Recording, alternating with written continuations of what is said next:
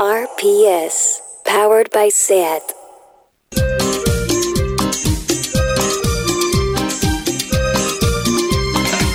En la cabina de un locutorio estoy intentando llamar para saber de ti. Me ocultas algo, amor, no me dejas dormir. Pude notar tu voz antes de yo partir. Vamos, paisano, vamos. Lo más importante del mundo está en internet y si no está no nos importa. Ciberlocutorio con Andrea Gómez y Anna Pacheco. Veo que iba a experimentar más que sueño, pesadilla del que quiero despertar. Contesten pronto ya que estoy llamándoles. Sueno ocupado y yo, ansioso de tu voz, que vine haciendo. Hola, hola, hola, hola a todas, hola a todos. Hola, Estamos Ana. aquí. Hola, Andrea. Cada vez te veo más, te lo tengo que decir, te ¿Has veo visto? mucho. te Bueno, veo mucho. somos amigas, no Sí, olvidemos ya, esto No olvidemos esta- este pequeño detalle. Exacto, estamos aquí en un ciberlo- ciberlocutorio un poco extraño, el de este, el de esta, el de este mes. Como todo 2020, oye. Vamos a ser muy pesadas durante más de tres horas, tres horas, de verdad. Es es fuerte, fuerte, es es fuerte. Y tenemos una lista de invitados que ni en tres temporadas de ciberlocutorios. Con esto ya nos hemos- Ya está, nos ya nos hemos encima, ventilado todo sí. Este 2020 a lo grande. Y además es el primero en el que tenemos a un montón de gente cuyo trabajo no sabríamos muy bien cómo explicar ni definir. Y es típica gente que tú te dicen a qué se dedican y luego dices, ¿qué? ¿Puedes repetir? No he entendido nada. ¿Cómo? Ni buscando en Google así. Hemos buscado difícil. en Google a las personas tres Sí. veces, nos hemos leído sus Wikipedias otras tres veces más y al final hemos entendido un poco de qué va todo esto. Para que entendáis de qué hablamos, son personas que convían en su bio muchas palabras en inglés, Muchas. como Research, Academy, Infinity Pool. O sea, aparecen muchas palabras. Todos son curators o investigadores y tienen webs preciosas. ¿vale? Sí, o sea, es una cosa que no es fácil. Nosotras no sabemos ni subir stories combinando bien los colores y estas personas Lo hacen todo bien. saben mucho. Sí, sí, a ver Claro, si y- nos pega algo del Sí, diseño. Yo he de decir que soy la típica que tiene una amiga que es project manager y a día de hoy no ha entendido todavía qué hace. O sea, Esa amiga soy yo, no. ¿Tú- no, tú eres era- no, project de- manager? No, no, Ah, era a aquella vez decir. que me lo inventé para un currículum. Pensaba que te referías a eso, una No, pequeña eso, puya. Eso, ah, vale. eso, otra. Em, pero em, hemos de pedir perdón porque somos unas maleducadas porque hay mucha gente hoy de Lisaba conectada, Ana, Exacto. y no nos tienen por qué conocer estas No, personas. claro que no. Piensa que nosotras hace tiempo que dejamos la universidad, no hace falta que recordemos nuestras edades, pero ¿crees que es una oportunidad que estamos haciendo para ver si volvemos a congeniar con, con gente universitaria, Bueno, gente yo, joven? yo me he apuntado a un máster solo para eso. Para eso, gen- para tener amiguis. amigos jóvenes. Venga, Son estos goals extraños del 2020, pero si vamos a presentarnos, yo quien os está hablando es Ana Pacheco y aquí a mi lado tengo a mi querida, inestimable amiga Andrea Gómez. Y al control técnico, eh, ayudando y soportarnos durante tres horazas, vamos a tener a David Camilleri y Andrei Ignat que nos van a ayudar y ya les pedimos disculpas por adelantado porque este directo puede ser matador, ¿eh? Puede ser, surfeando- Hay muchas las llamadas. olas. Sí. Empezamos. Mami, quiéreme que trece, ella se lo merece, mira cómo se crece. Ella vino caminando desde su casa. Ella no toma taxi, que la vean, que la vean en las calles. Ella no toma taxi, ni Uber, ni Lyft, que la vean. Ah. Mami, quiéreme que trece, mira cómo ella se crece.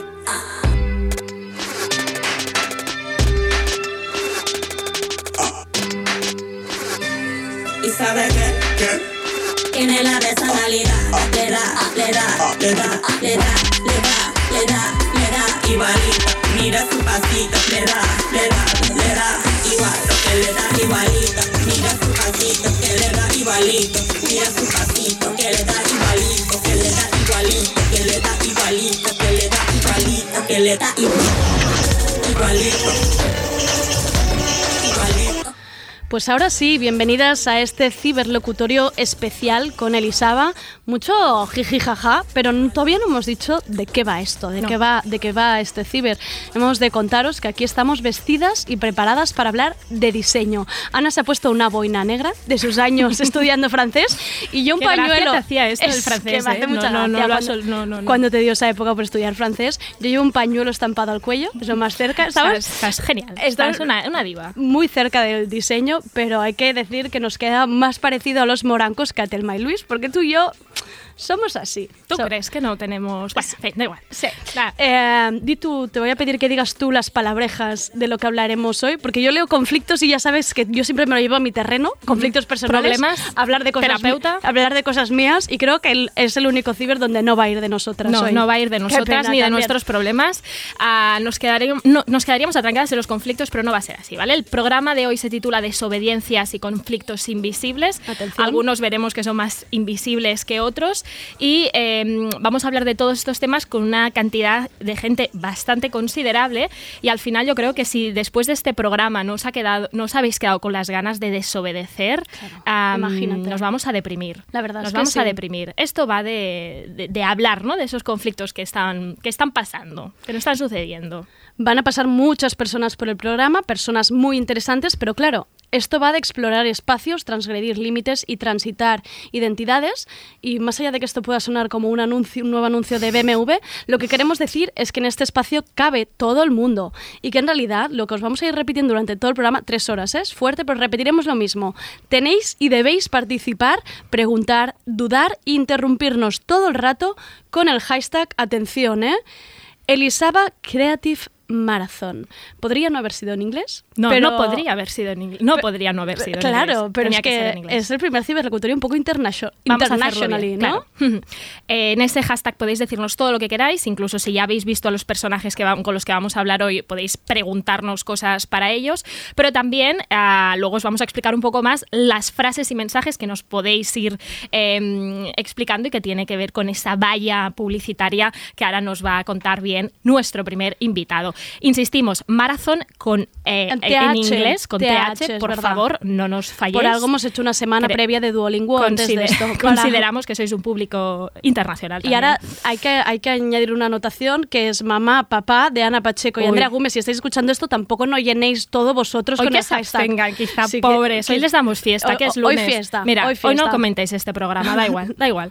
Eh, que hay mucha, hay mucha presión en esta escaleta, en esta escaleta llena de profesionales. Yo me he sentido un poco como al rojo vivo. Tenemos muchos directos. Era, es como tener a Nanísimo ahí esperando. Imagínatelo. O sea, hay muchas cosas que pueden ir Emilio mal. Domenech desde Nueva York. Desde Nueva York. ¿Conectáis conmigo o no? fin, que todo va a ir muy bien. Espero y que sí. acompañadnos durante estas tres horas.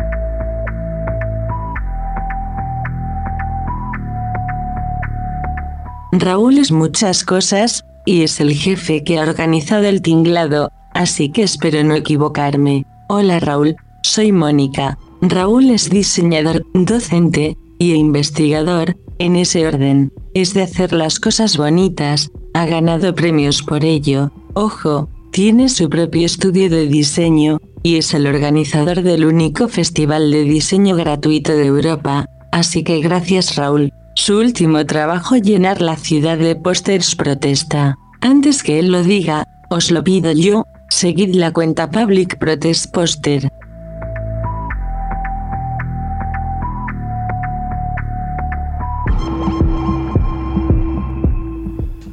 Hola Raúl, ¿qué tal estamos? Buenas tardes. Inaugurando, inaugurando la serie de entrevistas que nos depara esta tarde. Oye, antes para la gente que igual no conocía a Mónica, que es la que ha hecho la presentación no de hemos Raúl, no hemos presentado qué a Mónica mal. y es importante, yo creo que te ha hecho una presentación muy currada, es nuestro robot. Sí, es parte del equipo. Y es, el que se, es la, la que se encargará de ir explicando un poco quiénes sois todos vosotros. Raúl, ah, tú eres uno de los culpables de haber organizado este tinglao. Cuéntanos un poco cómo estás, cómo te sientes. Bien, la verdad es que súper contento porque llega una semana intensa y sois como el kickoff de esta semana y es como ilusión absoluta.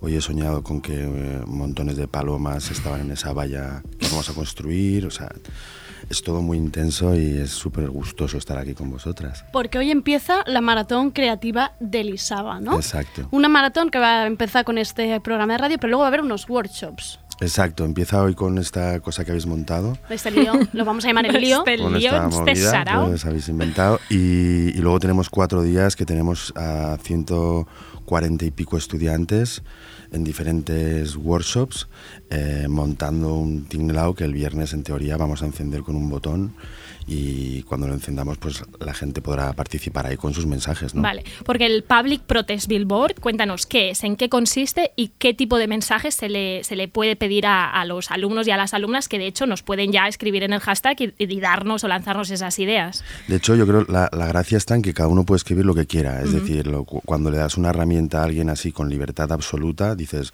dirán tonterías. Pues no, la gente dice cosas igual más interesantes que, lo que tú habías pensado, de lo que dices tú. Y cuando se abre así tanto, la sorpresa es máxima. Entonces, que digan lo que quieran, que protesten en alto, eh, que sean críticos, críticos positivos, negativos, que, que hablen del amor, que hagan lo que quieran. Em, vamos a. Queríamos como preguntarte a ti para iniciar un poco, para que se entienda de qué va el ciberlocutorio, porque hay que anunciar a la gente que nos escucha normalmente que hoy no va de desamor, que es de lo que hablamos nosotras Es que siempre. Nuestra audiencia ciberlocutorio Locutorio no igual, entiende, no claro. entiende. Y claro, entonces es para avisar un poco a las personas de que no vamos a estar tres horas preguntando sobre ex agente del diseño y de, y de la universidad. Vamos a hablar. Ojalá, ¿eh? ¿Te imaginas? imaginas? Cada pregunta. Hablamos sobre conflictos invisibles y disidencias, pero nos tienes que aclarar esto. ¿De qué hablamos cuando nos referimos a conflictos invisibilizados? Eh, para mí tiene que ver un poco con, precisamente sí que vamos a hablar de desamor, porque es, Vale. es- es un poco de desamor con la city, ¿no? Con la ciudad, con lo que pasa, con dónde vives, con, con estos conflictos que tú vives pero que no están visibles y que, y que te han desenamorado un poco, ¿no? Que es un poco el, el origen de, digamos, del Public Protest Poster, que es esta historia de mm, aprovechemos, eh, digamos, lo que pensamos, aunque sea en un tono de protesta, ¿no? Que es como una cosa que a priori no, no, no se puede porque la ciudad no está preparada para protestar, ¿no? Entonces sí que es eh, conflicto invisible puro como el desamor. Vale. Pues incorporemos esa pregunta también de labor. Yo creo que podemos hacerlo.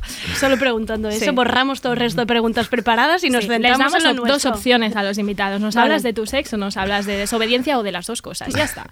Em, cuéntanos tú, eh, eh, hablabas de, de esta, del public protest protest, mm, como una forma también de desobediencia en el marco de ciudades que en las que parece imposible desobedecer. Esta idea más o menos la desarrollaste tú. ¿Cómo, cómo, cómo te surgió? ¿Te levantas un día y tienes la idea? Fue durante el confinamiento, ¿no? Además, creo. Fue pre-confinamiento, Ah, pre-confinamiento. pero en el confinamiento pilló todo su esplendor, digamos, porque no se podía salir, entonces Claro. ten- tenía como sentido. No, yo me he dedicado, yo, yo soy cartelista, con L, cartelista, hago carteles. Y bueno, si no estás en, el, en, en lo que es la, la rueda de la comunicación comercial, pues no hay lugar. Y si te pillan, pues te multan, ¿no? Entonces, a partir de aquí hay como muy pocos espacios en Barcelona, los pirulís estos, donde puedes poner carteles, pero no hay ningún otro lugar. Entonces, a partir de aquí empezaba yo a pensar qué lugares podría haber en la ciudad mm, para conquistarlos y, y expresar, ¿no? Eh, Protesta tanto mía como de otros colectivos, como de gente que yo hablaba y demás, ¿no? Entonces, ahí nace como por octubre del año pasado esta idea y empiezo a, a proyectar en los muros de, eh, desde mi terraza y, en el- y es en el confinamiento cuando pues de repente ya no podemos salir entonces se convierte en un medio como recurrente y que empiezo a utilizar porque hay mucha gente que me pide que participar y decir lo que piensa. La gente ya te empieza a enviar esos mensajes o lo que ella quiere proyectar, ¿no? Exacto, exacto. Ah, qué guay. Exacto. También para quien no lo haya visto. Protest Poster, que antes lo lía, me he liado, lo he dicho mal. Public Protest Poster. Para quien no lo haya visto, que lo podéis ver en la cuenta de Instagram con el mismo nombre, hay que entender que son unos pósters muy grandes. Es casi toda co- casi toda un edificio, ¿no? Mm. Y se proyectan como iluminados, ¿no? Mm. Contra, contra una. Que no estamos hablando de que estás colgando Dina 4 por la calle. Que es lo que hacía antes. Previamente a eso eran Dina 4, ¿no? A- Antes de talar todos los árboles del planeta. eh, no, eh, y entonces con un, con un proyector doméstico. O sea, probé tres, Ah, o, guau. tres o cuatro. Es un Epson de estos con los que veis pelis en casa. Pero con distancia, pues coge, coge caña. Oye, y am, a veces se da, se da la sensación de que ciertas grafitis o pintadas duran nada, ¿no? Por ejemplo, la, el bueno, la, la peña de Valcarca que siempre está como publicando sus grafitis, ah, les avisan que se los mm, borran Se los borran enseguida, día, ¿no? sobre todo aquellos como más políticos, ¿no? Mm. Bueno, más políticos que a veces simplemente decir este sistema es una mierda, estos duran 48 horas. Am, pero parece que a veces ciertas proyecciones digitales una, o cosas así como más asociada a algo bueno, bello, estético, am, tienen como más legitimidad. ¿Esto por qué crees que pasa? No te sé decir, no te sé decir. Yo, yo es que estoy un poco. mm, Eso, con el, con el tema del desamor, em, estoy un, un poco ya aburrido de, de- de tanta cosa colgada por la ciudad y de este abuso. eh, ya sea cultura también, ¿eh? es como la ciudad, no sé, en el confinamiento se ha quedado todo vacío, nadie invertía, estaba todo precioso. ¿no? Ya. Está- no, no- no era un bombardeo constante, entonces el, el- el tema del, del graffiti creo que eso es otra movida, ¿no? Es como, como una movida que esta gente sí se la juega por una multa. Yo soy un cobarde, o sea, yo pum, eh, hago la acción no violenta de proyectar, lo apago, lo, lo- Y lo documento y, y miro para todos lados. En plan, no sé, de qué, no sé de qué habláis, no sé qué proyector. Yo estoy aquí viendo Netflix, aquí la, viendo la. Los Vale. grafiteros son valientes, estos chavales hace poco, ¿no? Que, los, que les, han, les han puesto un multón de un millón y pico de... ¿Qué me dices? Bueno, sí, sí, han pillado, los, los han cogido, eh, eh, y como llevaban un año y pico, han dicho, bueno, habéis sido vosotros los de eh, todos estos vagones durante un año. Y- Ah, Hostia, sí, lo vi, y que eran que se acumulaba, sí. sí, y es Sí. un coste de no sé cuánto, y no sé, no- no sé si algún año de cárcel, ¿no? Yo soy... Eso, mucho más. Pero, Miedica, digamos. pero a la vez también estás, estás usando, digamos, un edificio que es, propie- diría, yo no sé, en tema de fachadas, no sé cómo está, pero diría que eso es propiedad privada. ¿Ha habido respuesta de alguien, alguna, algún vecino que diga, oye, perdona, em, ¿qué haces ¿Qué haces? proyectándome en mi balcón? ¿O el ayuntamiento que haya dicho algo? El ayuntamiento, como nadie salía de casa, la, la poli No lo no, visto. no os habéis dado cuenta, tampoco ha salido de casa. Eh, y entonces había vecinos que, alguno que preguntaba, ¿qué es? Y yo, pues no, es, es un proyecto para, el- para la uni. Ah, te escudaba Es la, es excusa que, que es como... La tal. educación, ¿no? Claro. Exacto, y, y luego cambiaba el proyector hacia el otro lado para que lo vieran. Ah. O sea, Ah, había, mira. había esta cosa de... Y al principio no había nadie, y al final pues sí que había algunos vecinillos que se apuntaban a- al sarao, ¿no? Hombre, estabas dando además entretenimiento en esta época que la gente estaba muy aburrida, solo quería ver cosas y mejor, hacer cosas. mejor un póster que el Que el vecino ukelele. tocándote el saxo o el ukelele, también, te lo, que también sí. te lo digo. Me parece más, más discretito Sí. y silencioso. Sí. Em, Raúl, es una cosa que iremos preguntando a, a lo largo del, del programa, también para preguntártelo a ti y que abras un poco esta brecha. ¿Qué es desobediencia para ti? Para verlo desde distintas perspectivas. No sé, yo, yo es que mi mamá me, me- me- me educó en, en- en seguir la regla, ¿no? Siempre. Y como las cosas se hacen así y tal. Y yo con, el- con, con eso tengo un conflicto interno porque mm, mi terapeuta dice que no tengo límites, ¿no? Entonces ahí hay como una especie de conflicto directo entre lo que tienes que ser y lo que realmente deseas ser. Y, y ser desobediente es precisamente transgredir esos límites propios tuyos, para mí desde la no violencia, ¿no? Eh, tú también has hablado a veces de, de- de- de- las fronteras o ese habitar el intermedio como un lugar en el que, eh, al, que, ex- al que explorar ¿no? y en al que investigar, por donde te parece que pasan las cosas más interesantes. ¿Cómo lo hacemos para estar ahí, para evitar la frontera, para, para desobedecerla también?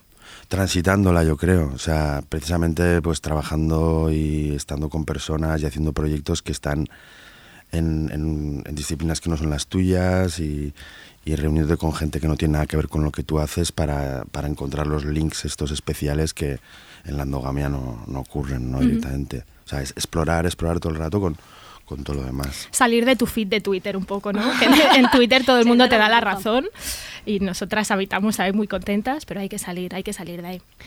Em, yo que he abierto justo Instagram porque me da la sensación que alguien puede pensar, pero un momento, ¿qué tengo que mandar? No entiendo, ¿qué frase, qué frase mando? Em, podemos leer algunos de los que se subieron en su momento, como protestar es ser testigo o no perdáis la oportunidad de estar vivos, patriarcado y capital, alianza criminal o nuestros genitales no son objeto de tu debate. Aquí cada uno, ¿no?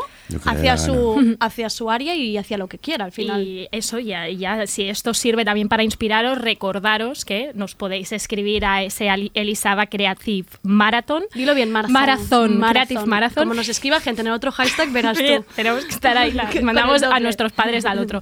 No, de verdad, enviadnos allí vuestras ideas, vuestros mensajes, que los iremos leyendo y así entre todos igual ya vamos construyendo un poco ese, ese muro, esa valla que, con- que, que tendrá lugar el viernes, este viernes de esta semana. Este. En la terraza de Elisaba, pero ¿tienes, tienes em, pensado que salga, salga otra vez a la ciudad?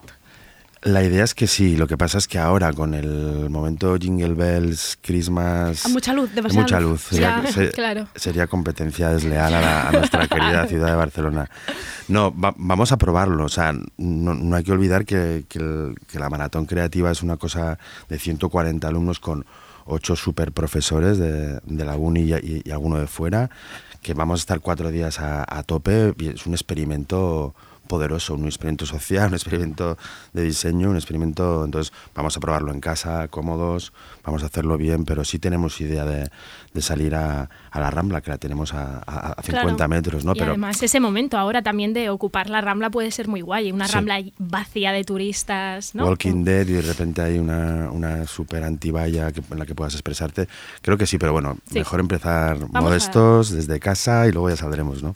¿Tuvis- ¿Tuvo buena recepción en su momento de participación? Bueno, a la gente que le cuesta a veces participar en estas cosas, en plan, a ver si mi frase no va a ser lo suficiente, o a ver yo si digo tonterías, o la gente respondió bien. Sí, eh, fue como en, en la primera experiencia en casa fue 800 pósters en, Wow. en tres meses y l- la segunda que fue en Guecho, en el Festival de la Imagen, fueron unos 150 en, en 24 horas y la última en, en Oviedo eh, fueron eh, 300 pósters en tres horas, que es como 1,91.3 pósters por minuto, que es Guau. un mogollón. Sí. Pero porque la gente tiene cosas Pues que entonces decir. sí que tienen ganas, sí. Sí, sí, sí, sí. Pues Ha oye, llegado el momento, ha llegado el momento de las llamadas, porque esto te imaginas que os he montado un sorpresa sorpresa aquí con reencuentros, con la el-. Isabel Genio de la Elisaba somos, Somos nosotras. nos- en realidad sería un sueño poder Sí, hacer este sí. programa. Pero no, ahora vamos a llamar a Albert Fusté, director académico de la escuela, una de las personas que ha hecho posible este evento de hoy. Y en nuestra casa nos han enseñado que es de bien nacidos ser agradecidos, así que lo tenemos al teléfono. Hola Albert. Hola, buenas tardes. Hola, bienvenido a esta, este momento, a esta llamada, a este pistoletazo de salida antes de estas jornadas. ¿Cómo, cómo estás tú? Bueno, un poco nervioso y con mucha energía acumulada que espero que se, se empiece a disipar a partir de mañana y se visualice el viernes en este billboard que estaremos construyendo entre todos. Albert, ¿qué esperas de esta, de esta jornada de maratón creativa de Elisaba? ¿Cuál, ¿Cuál os gustaría que acabara siendo el resultado o lo que se llevara el estudiante de Elisaba a casa? Bueno, lo que más potenciamos en este tipo de actividades es que el alumnado vea que, esta tensión, este conflicto que hay entre ellos y el entorno que viven, hay una manera de canalizarlo que es haciendo cosas, con la acción, con el proyecto. Y entonces queremos que ellos se, empoderen eh, de esta percepción de que la gente creativa, la gente que tiene estas inquietudes y que no quiere quedarse con lo convencional, sino que cree que puede cambiar las cosas, pues que entienda que haciendo siempre será mejor que eh, quejándote en privado y reflexionando encerrado en tu habitación. Y ese es el, es el mensaje principal, que, que, que entiendan que su herramienta, eh, que es la creatividad, es una herramienta que puede hacer cambiar las cosas. Que puede ser política, qué guay. No sé si querías decir algo tú, Raúl. No, no, no, yo nada, nada. Em, lo, que me, lo que me da la sensación también que es una manera, ¿no? Me gusta lo que decías de no, de no quejarse, quedarse en casa, que Ana y yo somos muy de estas personas, de que nos quejamos Oye, en Twitter y no. luego, y, No luego, digas eso. y luego ya está, lo dejamos allí. Pero también me da la sensación que es una manera de, de protesta colectiva, ¿no? De que de que la- el mismo universitario vea pues que comparte problemas con otra gente, que comparte em, conflictos o que comparte que digas, ay, mira, me siento identificada con esto. Sí, sí, plenamente. Bueno, de hecho, el, el- el claim de la maratón creativa de este año, que es la edición 21, es All Together Now Mm. y, y busca esto, ¿no? Y la conciencia colectiva de que un conflicto, si se ventila y se expone y se debate, siempre es mejor que si si queda ahí enquistado, ¿no? Y la otra cosa que promovemos mucho es que vean que, que no es solo un tema político en el sentido de la, de la política que un poco todos odiamos o estamos hartos, sino que a veces con una frase, con una imagen, con una tipografía, con un color, con un símbolo, se puede ser igual de impactante o se puede generar un posicionamiento político igual que el de cualquier otro pensador, economista, sociólogo, lo que sea. Y eso es lo que promovemos, que entiendan que el diseño también puede ser una herramienta de posicionamiento político. Qué guay, muy interesante. Y además también muchas veces se, se tiene esta idea de, o de- se puede tener esta idea de estudiantes universitarios teorizando en sus casas, en sus habitaciones sobre sus movidas, ¿no? Y saliendo muy poco a la calle o siendo poco capaces de organizarse colectivamente. Me parece una idea increíble, ¿no? Que animéis a que hagan algo más, ¿no? Que sus... Mm. su- A ver, yo creo que, que- que- que tanto Albert como yo ent- entendemos que el diseño es posicionamiento, ¿no? Entonces, eh, es posicionarse a través del proyecto. Entonces, eh, llamémoslo research o design o, o- o simplemente acción, ¿no? Pero hay que posicionarse y les, le- les damos las herramientas, ¿no? Además que con esta herramienta también eh, me parecía entender que a través de- del link que encontramos en Instagram también lo que estáis haciendo es poner fácil ¿no? el, el hacer un póster, ¿no? crear un diseño, usar una tipografía, que es quizá las herramientas de las que disponen estos estudiantes de diseño y que quizá no se están aprovechando de decir tú- con un mensaje con tu diseño puede llegar mucho más lejos de lo Mm. que podría llegar pues una frase fea en Instagram. Sí, es, es un poco, le- les, les, les priva el- lo estético, ¿no? Y con, con- con esto lo que estamos demostrando que es, oye, es mejor que pierdas dos horas pensando que no delante de la pantalla, ¿no? Est- Esta es la, la actitud y luego la herramienta es una herramienta para todo el mundo, diseñadores, no diseñadores, para precisamente para, para provocar la reflexión, no para provocar el bonitismo, ¿no? Ujú. Sal a la calle y mójate un poco, ¿no? También Claro. como, como artista. Ana ya tiene su frase para, para el Billboard del viernes. Apunta, apúntala que ya la tiene. Y va, y va precisamente a comprometerlos a ellos pidiéndoles su propia frase de cierre, vuestra, Uy. fra- vuestra frase que iría el Uy, uy, viernes. uy, uy. Que os pongo en un compromiso al ver si te pido una frase para el Billboard del viernes. Ahora está aquí Raúl Esto- aprovechando para tic, este tic, momento tic. tan Ana se la ha complicado. sacado de la manga en medio segundo, que no estaba ni apuntada. Sal a la calle y Yo la mía, la mía es muy, bueno, es en inglés, se me sale muy mal, que hecho Es- broma, no te preocupes, mía es, es international hoy el ciberlocutorio. es uno de mis lemas personales, que es de Bob Dylan y es Don't think twice, it's all right. No te lo pienses dos veces, está bien. Ah, mira. Y esta, pues, Muy bien. la encuentro una frase casi política. Oye, Albert, me has dejado ahí. Ahora estás en una encerrona tremenda, Raúl. absoluta. Raúl, No, piensa que puedes copiar alguna y no nos vamos a enterar. No, ¿eh? yo, yo, yo diré una de un amigo que, que es como su, su lema, el, el amigo Jauma, que decía, eh, es, solo, es solo diseño pero nos encanta, ¿no? Que es una frase también de, no sé si de los Rolling o algo así, ¿no? Just rock and roll, but we love it, pues un poco con el diseño, los que somos muy, muy enfermos al final. Ey, que solo diseño, tranquilo. ¿eh? Ya, no te, no te lo Qué subas, no te subas a la cabeza. Pues nada, eh, Albert, muchas gracias por haber conectado con nosotras estos breves minutos y con Raúl también. Gracias a vosotras. Y te agradecemos y os deseamos un montón de suerte en, esta, en estas jornadas que empiezan hoy. En esta maratón creativa. Pues nos vemos, nos hablamos, nos Sí, vemos en el sí. Billboard. En, Nos vemos el viernes. En un, en un, en un, en un póster. Sí, que nos apetece un poco estar otra vez entre universitarios. Queremos ser jóvenes de Está nuevo. tan bien, se, está tan- se- se aprende tanto. Ya verás. Se aprende tanto. Ya verás qué bien. Pues muchísimas gracias a los dos. Gracias. A Gracias. vosotras un abrazo. Hasta luego. Me la Rita no nos vaya a vacilar, que la que una vez sufrieron, la que sabe menear. Nos quedamos hasta las 7, después vamos a trabajar. Guau, guau, guau. Dinero, yo me gano mi dinero.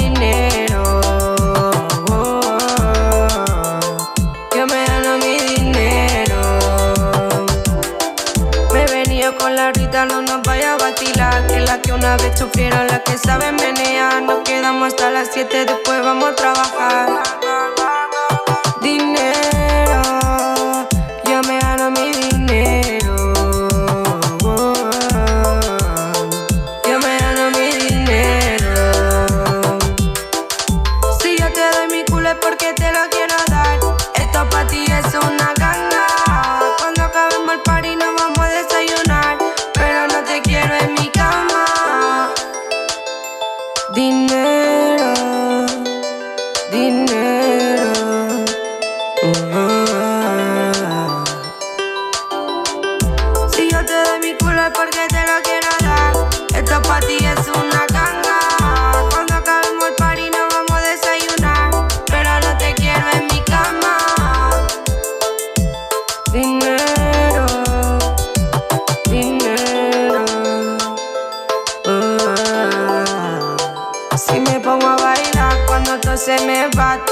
Esa puta mierda ya la dejaba atrás. Me tendré que curar, nos vamos a pillar. Después vamos a la casa, nos vamos a arreglar. Si salimos a bailar, todos nos vestimos bien. Me da igual que sea feca porque lo llevo bien. Que me caigan cuatro bolos y nos vamos a JA RPS.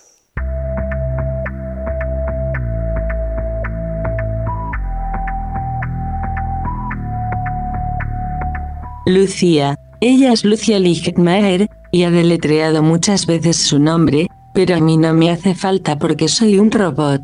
Lucia es periodista y escritora. La habréis leído un montón en el país, o en el periódico, o escuchado en carne cruda, o Raku y habréis reído con ella en el podcast de Deforme Semanal, donde lo peta muy fuerte junto a Isa Calderón. Es posible también que siempre aplaudáis a Lucía, porque Lucía casi siempre lleva la razón. De verdad, ya veréis. Hola, hola Lucía, ¿qué tal? Hola, hola, ¿qué tal compañeras? Me ha gustado lo del casi, me, me ha gustado ese robot. Era para no ponerte en la presión de decirte que siempre llevas razón, ¿no? Era, va, vamos a darle algún posible error de vez en cuando, pero no lo Me conocemos. parece ideal. Me, ape- me apetece mucho decir una frase con Lucía que es Bienvenida a mi programa, Lucía. Gracias, encantada de estar en vuestro programa. Por fin lo hemos dicho bien. Eh, estábamos muy nerviosas porque eres nuestra primera llamada, no sabríamos si habría alguien ahí al lado, pero Lucía, nos Ah. hace muchísima ilusión que, que tú seas la primera. Ah, te seguimos desde hace un montón de tiempo, somos ¿Para qué admiradoras engañar- para tuyas, qué ¿para qué engañarnos? engañarte? ¿Para qué Sí. hacernos las interesantes? Ah, igualmente, igualmente. Así que vamos a empezar con una pregunta que vamos a hacer a todos los personajes que van a venir, mm, que van a ir llegando durante estas tres horas y que es una pregunta que es súper complicada de, La verdad es que tú y yo no la vamos a responder porque madre mía. y pero- que es define desobediencia. Lucía. Desobediencia, buah, es que ser desobediente es tantas cosas, pero yo creo que pa- para mí eh, de- desobedecer es transgredir una norma, ya sea explícita o implícita, ¿sabes? No tiene que ver con lo legal, sino con la transgresión. Eh, Eso es la desobediencia para mí. ¿Y, y cómo de complicado se te hace a ti, como Lucía, desobedecer, pues esto, en nuestras vidas como mujeres insertadas en el mundo capitalista? Eh, bueno, eh, ¿cómo de fácil se te hace la desobediencia o difícil?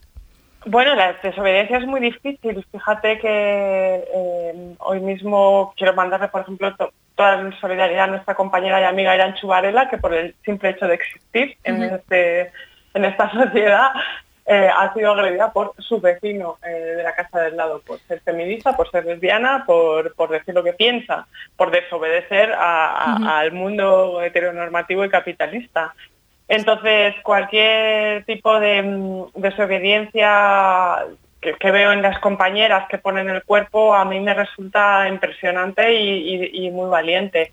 Yo mm, creo que, que lo tenemos complicado, pero cualquier transgresión, ¿no? antes que hablábamos de la transgresión, es, es para mí un triunfo, aunque tiene, tiene un coste, te- tiene un castigo social eh, y hay que ver em, qué estamos dispuestas a, a soportar o a hacer ¿no? para poder desobedecer. Creo que esa es la gran pregunta que nos tenemos que hacer y hacer en la sociedad.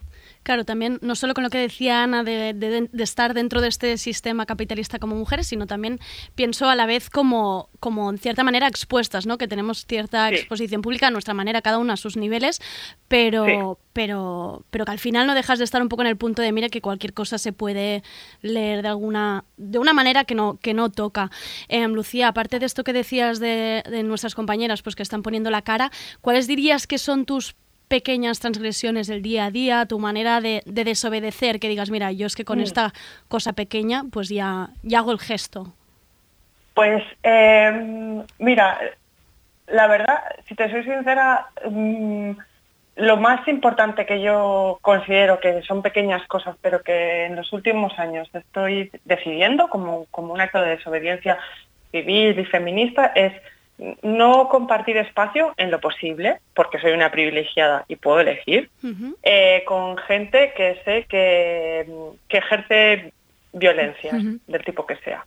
Eh, contra, contra compañeras, contra amigas, violencias eh, explícitas, implícitas. Es algo para, para mí es, una obsesión que yo tengo, eh, la idea también de, de qué tipo de maltrato eh, sufre la gente y, cómo y no y cómo, cómo hacerle frente y, soy bastante fan de la idea de- del aislamiento de aquella persona que, que de la que sé que ha tratado mal a alguien que conozco o quiero entonces no no, no trabajar con gente mala fíjate es mi desobediencia Hombre, es una desobediencia Es importante. y además no, No todo el mundo la hace. para nada, ¿no? Para nada. Muchas, muchas compañeras son las que muchas veces suben a, a Twitter o se dedican a señalar mm, nombres que todo el mundo sabe y que de alguna manera incluso compañeros pues disimulan, miran a otro lado y como nos caen la mar de Claro, simpáticos, como son mis amigos, ¿no? Como a mí no me han hecho nada, como no puedo estar segura de si es verdad lo que me han dicho, de joder, me parece. Es un gesto imposible. ¿no? Yo íbamos casi a gestos más pequeños, como irse de un grupo de WhatsApp, imagínate. yo, ahí, yo ahí me siento desobedeciendo. y, Lucía lo ha subido tres niveles esto, esto no, muy pero, rápido. pero ¿sabes qué, qué pasa? Que es, es un gesto que yo me puedo permitir, Claro. ¿sabes? Entonces, por eso, eh, evidentemente, eh, no a los, a, los, a los grupos de WhatsApp insoportables. Y, oye, ese es un gesto que no es pequeño, ¿eh? A veces es más fácil eh, decir no a ciertas cosas que, que a otras, ¿no? Que en los espacios sociales que todas compartimos, pues pues cuesta más irse de los grupos, eso es verdad. Em, eh, a, veces, no sé cómo tú te ves, si eras más desobediente a- de adolescente, eh, lo típico, un adolescente rebelde que desobedece más, o al contrario, desobedeces más cuanto más mayor te haces y más segura Consciente, también y consciente estás de ti mismo. Bueno, yo de, yo de adolescente era una buenaza absoluta. O sea, Es que yo era, una, era pava y una pánfila total.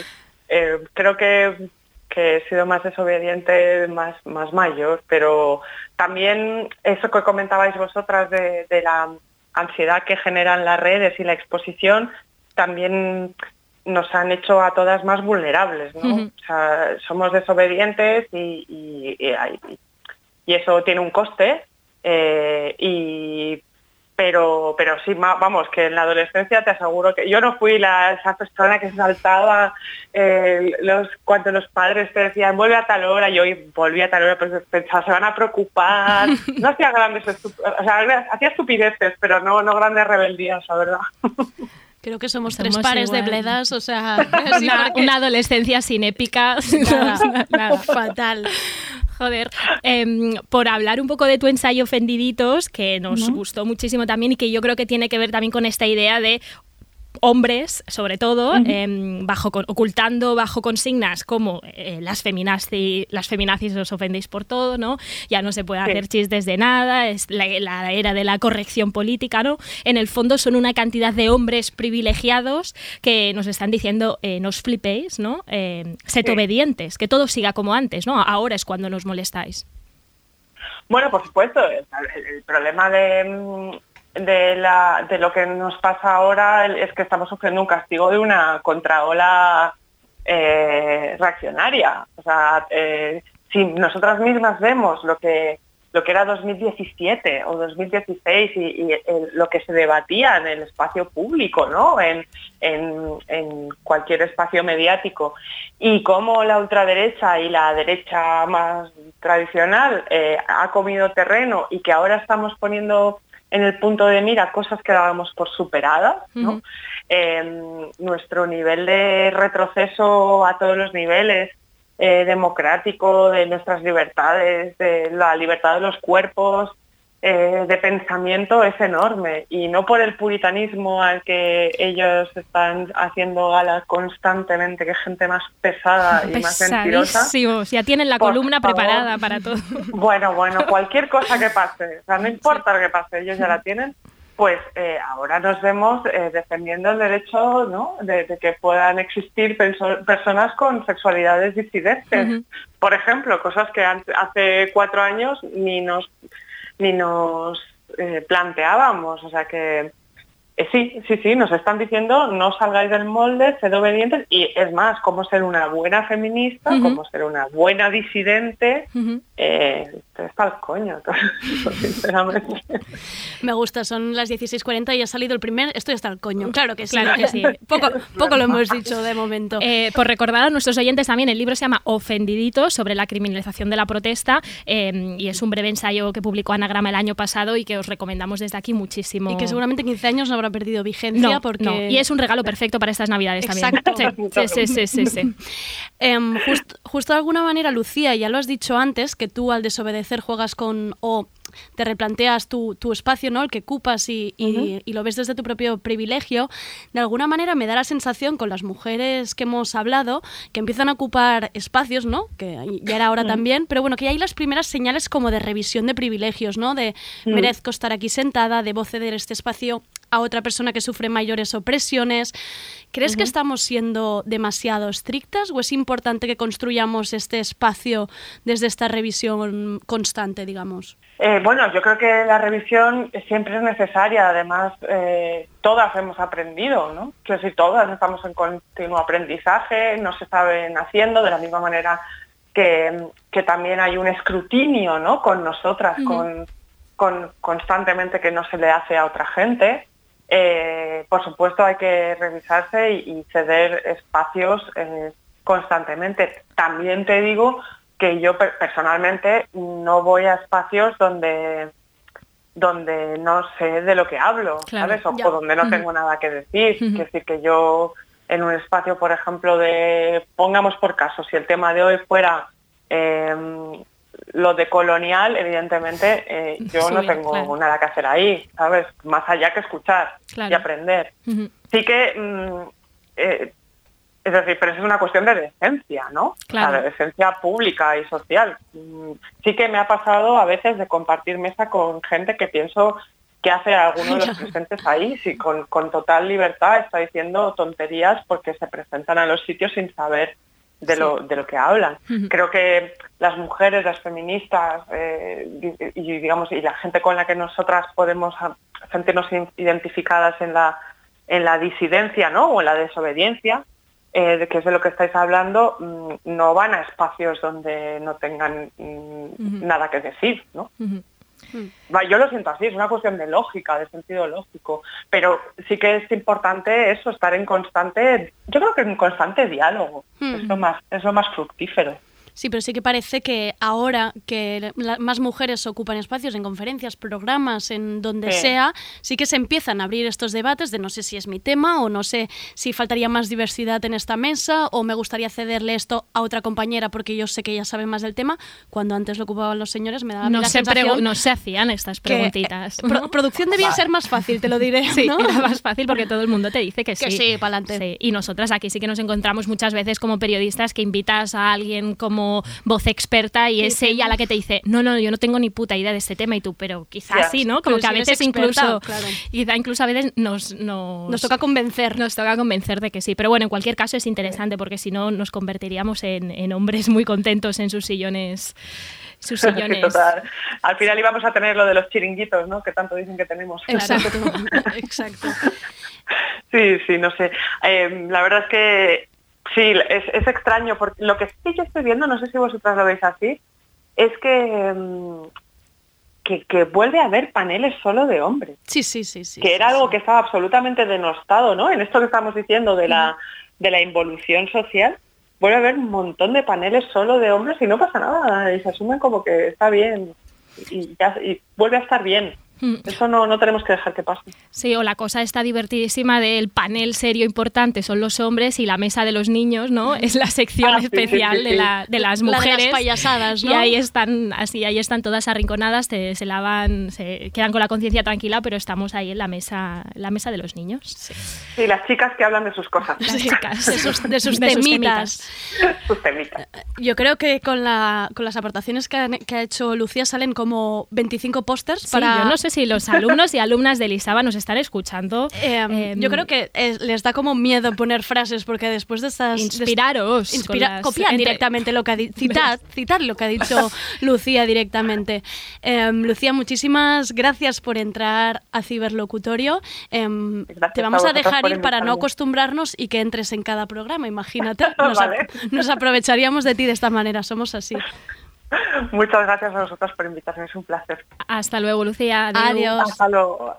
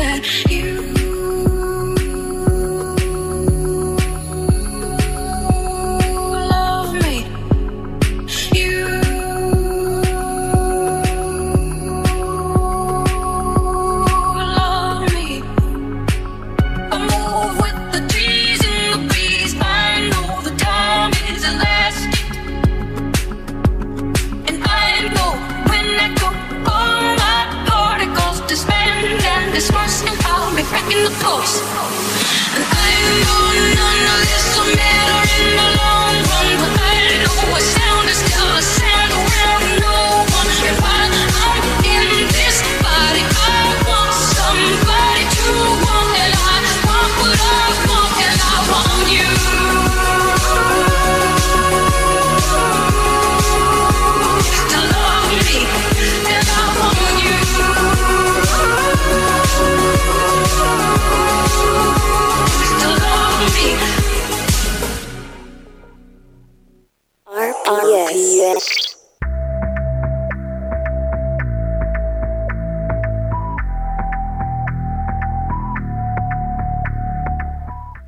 Merche Blasco lo llaman en el país la Björk española. Ahí es nada. Menuda presión. Especialista en música y audio digital, su enfoque incluye el desarrollo de nuevos tipos de dispositivos musicales interactivos. Merche Blasco es la típica persona que te explica qué hace en un bar y solo puedes articular un vulgar. Guau.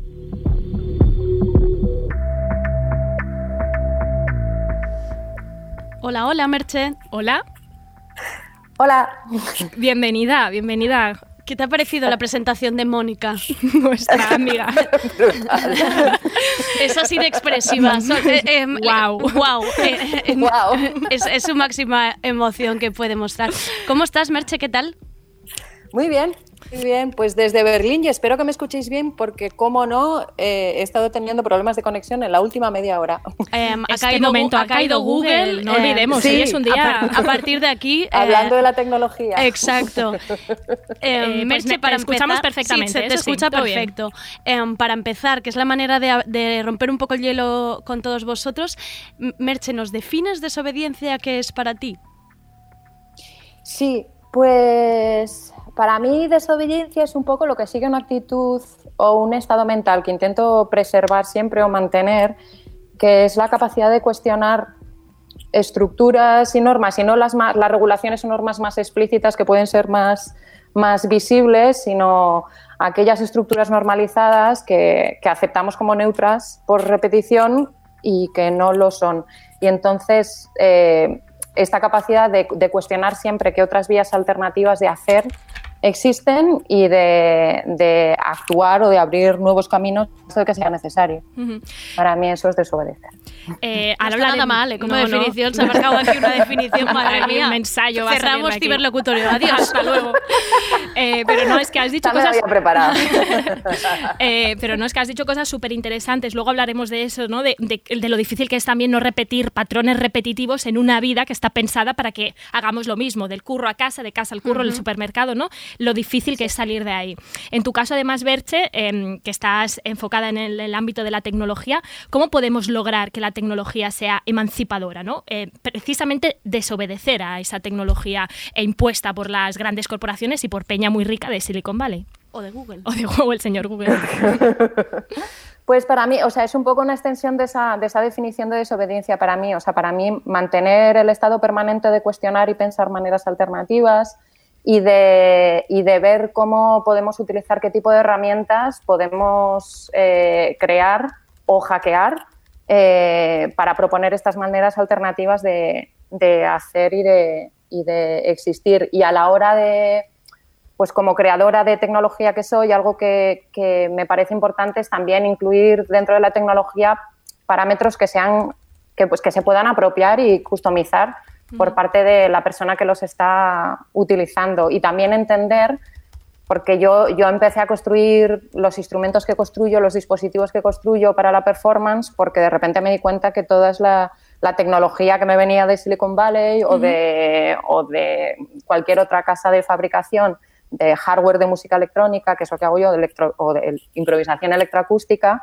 eh, me estaba imponiendo unos valores de cómo se tiene que performar, componer o improvisar que no eran los míos. En mi caso, por ejemplo, yo entiendo la música de manera muy corporizada, eh, yo compongo moviéndome o Ujú. utilizando mucho el cuerpo y de repente me di cuenta que todo lo que tenía alrededor me estaba limitando muchísimo eh, los movimientos o la música que producía por ello. Entonces, empecé a construir estos instrumentos y en el momento en que empecé a construirlos, por la misma, por, por- por mis ganas de compartir, eh, como que mi primera eh, pensamiento fue, bueno, y ahora, ¿cómo, cómo puedo compartir esto, producirlo para que otros artistas lo puedan utilizar?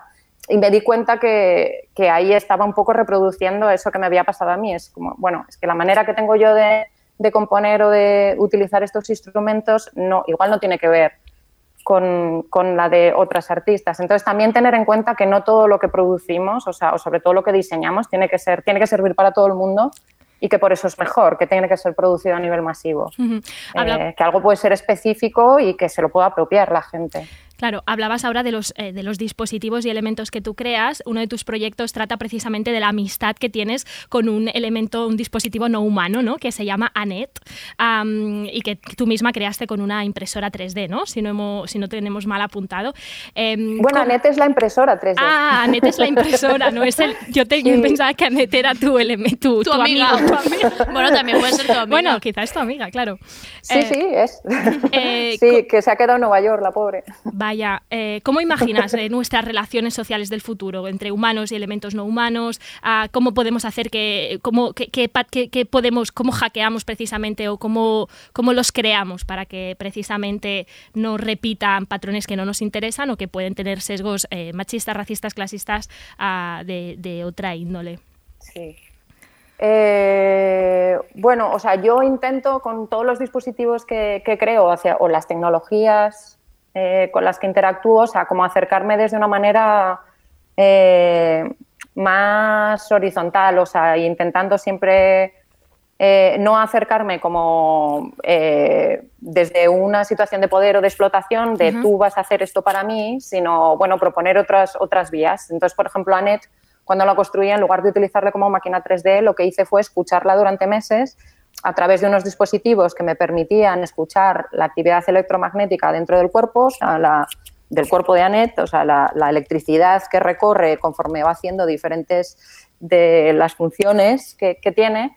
eh, eh, eso, me dediqué meses a, a simplemente escucharla. Entonces, o sea, también por extensión, o sea, muchas de estas tecnologías son, son recursos. Entonces, siempre intentar como relacionarme con todas estas seres no, estas entidades no humanas desde un punto de vista más horizontal y no explotador.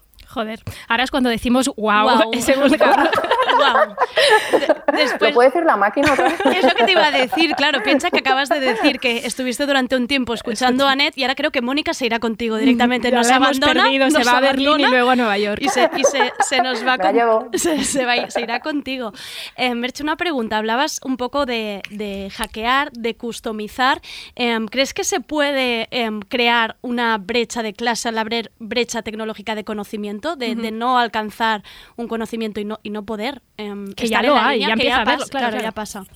Sí, sí, sí, y hay que tener mucho cuidado, sí, o sea, porque, o sea, sobre todo en un momento, en estos momentos de pandemia, o sea, el acceso a la tecnología depende de la, o sea, va en función de clases y, y cuanto más dependemos, educación, información, bueno, eh, acceso a salud, lo que sea, va mediado por la tecnología, o sea, es un, es un peligro constante, sí.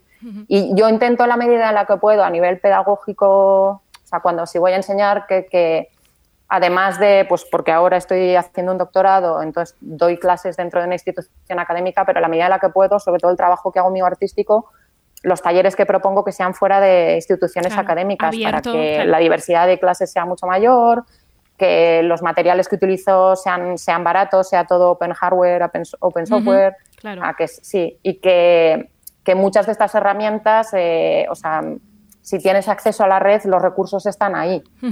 Entonces tienes, tienes la capacidad de hackear, o sea, hay tutoriales por todas partes. eh, bueno, sí, están fundamentadas un poco en eso.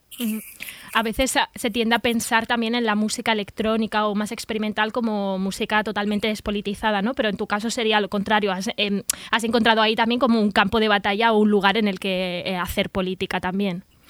Sí, total. Y a mí, bueno, a mí es que en realidad la, música experimental no me parece despolitizada, o sea, porque una música que ya, o sea, muchas veces eh, con el tipo de música que hago yo o compañeros míos de la comunidad de músicas experimentales, músicas experimentales, se les cuestiona directamente si es música o no. Para mí eso ya, o sea, una, una música que está cuestionando lo que es la música o cómo se entiende la música ya es súper política. Y luego, por ejemplo, el uso que se hace, el estar haciendo uso de sonidos que son rechazados por, por pues, la música más tradicional o más mainstream, como puede ser el feedback o el ruido. Muchos de, de estos sonidos que vienen de la tecnología que utilizamos propiamente y que normalmente es algo como que, que se descarta y marginal y, y esta gente, o sea, nosotros lo ponemos al frente y lo, y lo utilizamos. Entonces, a mí me parece que es muy política. O sea, aunque no sea explícita como claro. puede ser una letra o Claro. un- una letra punk, o sea, creo que se puede hacer política de manera no explícita y de Exacto. manera muy potente. Que no todo tiene que ser canción protesta o, o Nacho Vegas, que aquí lo queremos mucho. Eh, vinculado también al podcast She Resonates, donde tú has colaborado am, y que de, hecho eh, experimentaba o, o investigaba las relaciones entre el sonido, la política y el género. ¿no? Am, ¿qué, qué experiencias o qué conclusiones eh, llegasteis o, o hablasteis en este proyecto? Bueno, conclusiones, conclusiones. Pocas, nunca. Esto siempre es abrir puertas Claro. y seguir. Pero es- esto es algo que además me ha llevado a, a- a la tesis que estoy, bueno, empezando a investigar ahora como parte del programa de doctorado de composición en el que estoy y que, que partió de una situación autobiográfica en, en la que yo de repente vi que todas estas esas herramientas no me funcionaban y empecé a ver que, que es que estas herramientas traían unas ideologías que tenían que ver mucho con la persona que las estaba diseñando o ideando o para quién estaban comercializadas, que generalmente eran hombres blancos. y, y entonces esta investigación empezó, pues eso, desde mi punto de partida, a buscar eh, otras voces artísticas que, bueno, que se aproximan a esta problemática de una manera, de una manera similar, que se dedican a hackear o a construir instrumentos. El, el grupo con el que estoy yo en este momento coincide que son todas eh, mujeres, pero bueno, y intentando ver cómo eh, su, la identidad, el, el, el que no refleje la identidad de este usuario ideal, eh, hace que, que construyan otras cosas y, Ujú. y- y ver un poco qué valores les están metiendo a estas nuevas cosas que construyen y entonces pues de repente hay, hay elementos comunes pues de colaboración. Esto mismo que siento yo con, con Annette, que estamos más dialogando y colaborando, es algo que de repente aparece en todas estas entrevistas que estoy haciendo con, con otras artistas o la necesidad de el, el- el alejarse de parámetros de eficiencia, de control, de productividad que están metidos en otros en otros dispositivos de hardware para hacer música y que lo que construimos nosotras va por otro lado. Joder, qué bien. Em, lo vuelvo a decir, podcast She Resonates, por si alguien quiere buscarlo desde casa. Y bueno, en general a Merche Blasco ya podéis eh, investigarla y buscarla. Y, buscarla. Em, y decirte, Merche, si, si vienes a Barcelona, si en algún momento se puede volver em, a los espacios y a los eventos y podemos ir a ver una performance, Nos encantaría. estaremos, estaremos allí porque nos ha parecido un perfil muy, muy interesante. Merche, Muchísimas muchísimas, gracias. muchas gracias por entrar a Ciberlocutorio. A ti, Janet, que nos ha Eso, encantado conocerla. Un saludo a Nete. Muchísimas gracias. a gracias. vosotras. Gracias. Sí, ojalá, ojalá abran pronto las fronteras. y- Va, y por favor. pueda- Si no, tendremos que venir a verte a Berlín. Mira qué pena nos Ya, da. qué pena, Mira, qué ¿eh? pena. Qué pena tener que acabar ahí en Berlín de Qué fiesta. pena. Muchas gracias. A vosotras. I with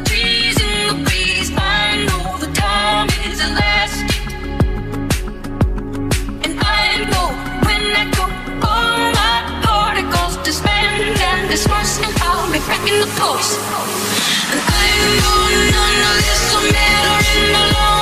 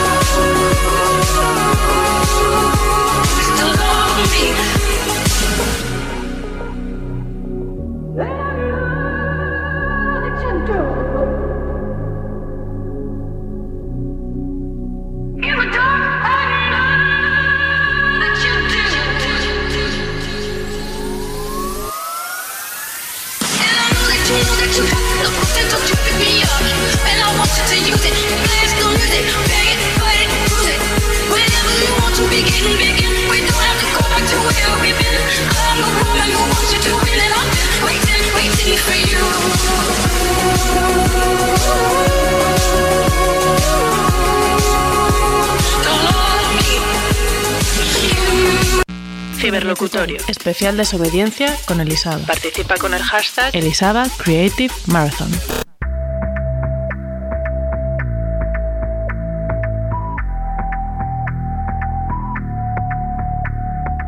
Anthony Burrill es nuestro primer invitado internacional. Hagamos una pequeña ola. Anthony es artista gráfico y diseñador británico. Es conocido por sus design quotes. Su póster más icónico dice Work hard and be nice to people. Ahora mismo le vamos a preguntar si realmente lo piensa o es lo que se dice a sí mismo cada mañana, para no acabar matando a su jefe, aunque quizás, él es su propio jefe.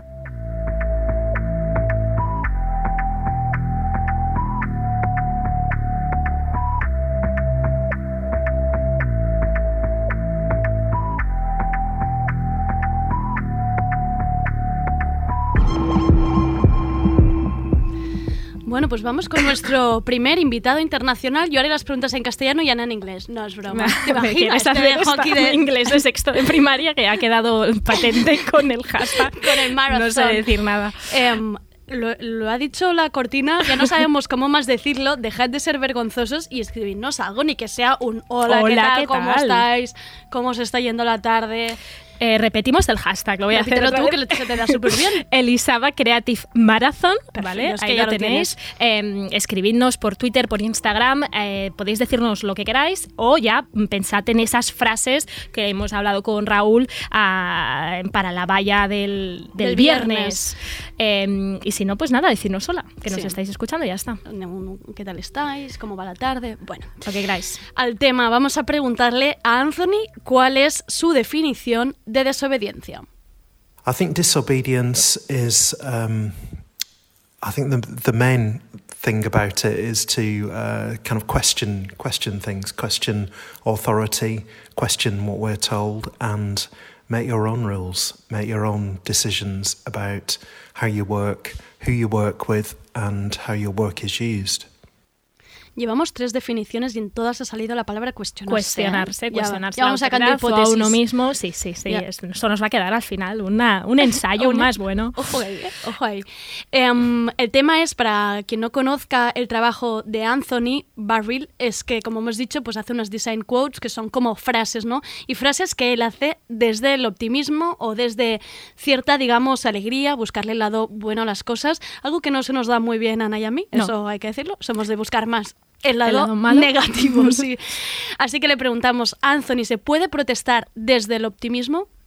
Um, yeah, I think you can protest from an optimistic point of view. I think, um, I think a lot of the time we we see um, protest that is is kind of very confrontational and negative, and you know, with, with that brings a lot of of baggage. So I think to protest with optimism and to point to a future that is better is. Um, I think you can connect with people a lot easier, and it's it's something that is more um, uh, communicative. Decía ah, Anthony, ¿no? Em, que muchas veces vemos como algunas protestas que son negativas em, o quizá, bueno, como que no llegan a ningún sitio, que no tienen resultados y en cambio que para él, pues protestar con optimismo también significa señalar, ¿no? Un futuro que es mejor, que te hace conectar con más personas, ah, de- para él de una forma mejor y que también de una forma más comunicativa. Esto es interesante, ¿no? Porque a veces sí que es verdad que el pesimismo puede ser paralizante, ¿no? Mucha gente también se queja, pero no propone nada, ¿no? Como Exacto. es importante señalar o apuntalar a ese futuro, ¿no? Es un poco más del lado de Parlem, ¿no? Parlem. Del Parlem. Lo- luego también habría que Quemar recomendarle cosas, la ¿no? serie de antidisturbios porque para, para que luego em, quizá el Parlem este, el, el di- el diálogo, no también puede tener resultados un poco de confrontación. Sí, sí, sí, digamos, sí. no siempre lleva a, a un buen sitio. Anthony, preguntamos, ¿por qué relacionamos siempre la resistencia con la ira y el enfado? En tu caso propones frases que se alejan de esto. ¿Por qué? I think I think um, I think it's a natural human emotion to uh, react with fury and anger to, to things that you you think are wrong. Um, so yeah, so so that's that's the first instinct is to is to lash out.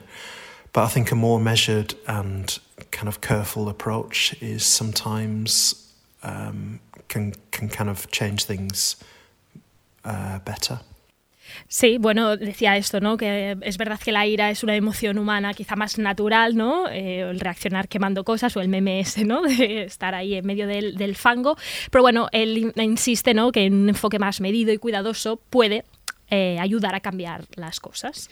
Tengo que decir que esto es algo que siempre repite. ¿Qué te el- parece mi traducción que estoy No, haciendo no, aquí? eh, se nota el Duolingo que me llevas una semana ahí pim pam, pim pam, pasando Todo niveles. preparando este pasando- momento. es- la verdad, la verdad, eh, tu madre en casa está llorando ahora mismo. Llorando con mi inglés. Por, por El esas de la clases de extraescolar. Em, no, lo que iba a decir es que va en la línea de algo que siempre repite Laura Esquinas, que Laura Esquinas, psicóloga que siempre dice las cosas como hay que decirlas, y cuando hablamos de envidia o, o- o, bueno, emociones que te pueden, ella siempre dice, para un momento, ¿no? Y, y piénsatelo, ¿no? Que no, el primer instinto pues es, es estar en rabia, rabiosa o, o- o decir barbaridades.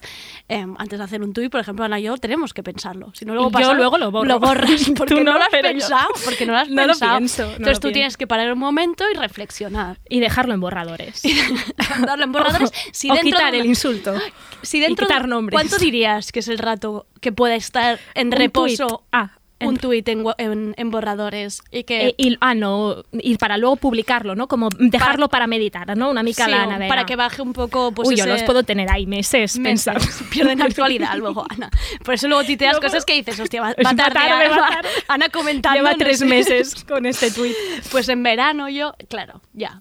Vale, ¿Sí? vale. ¿Tú qué?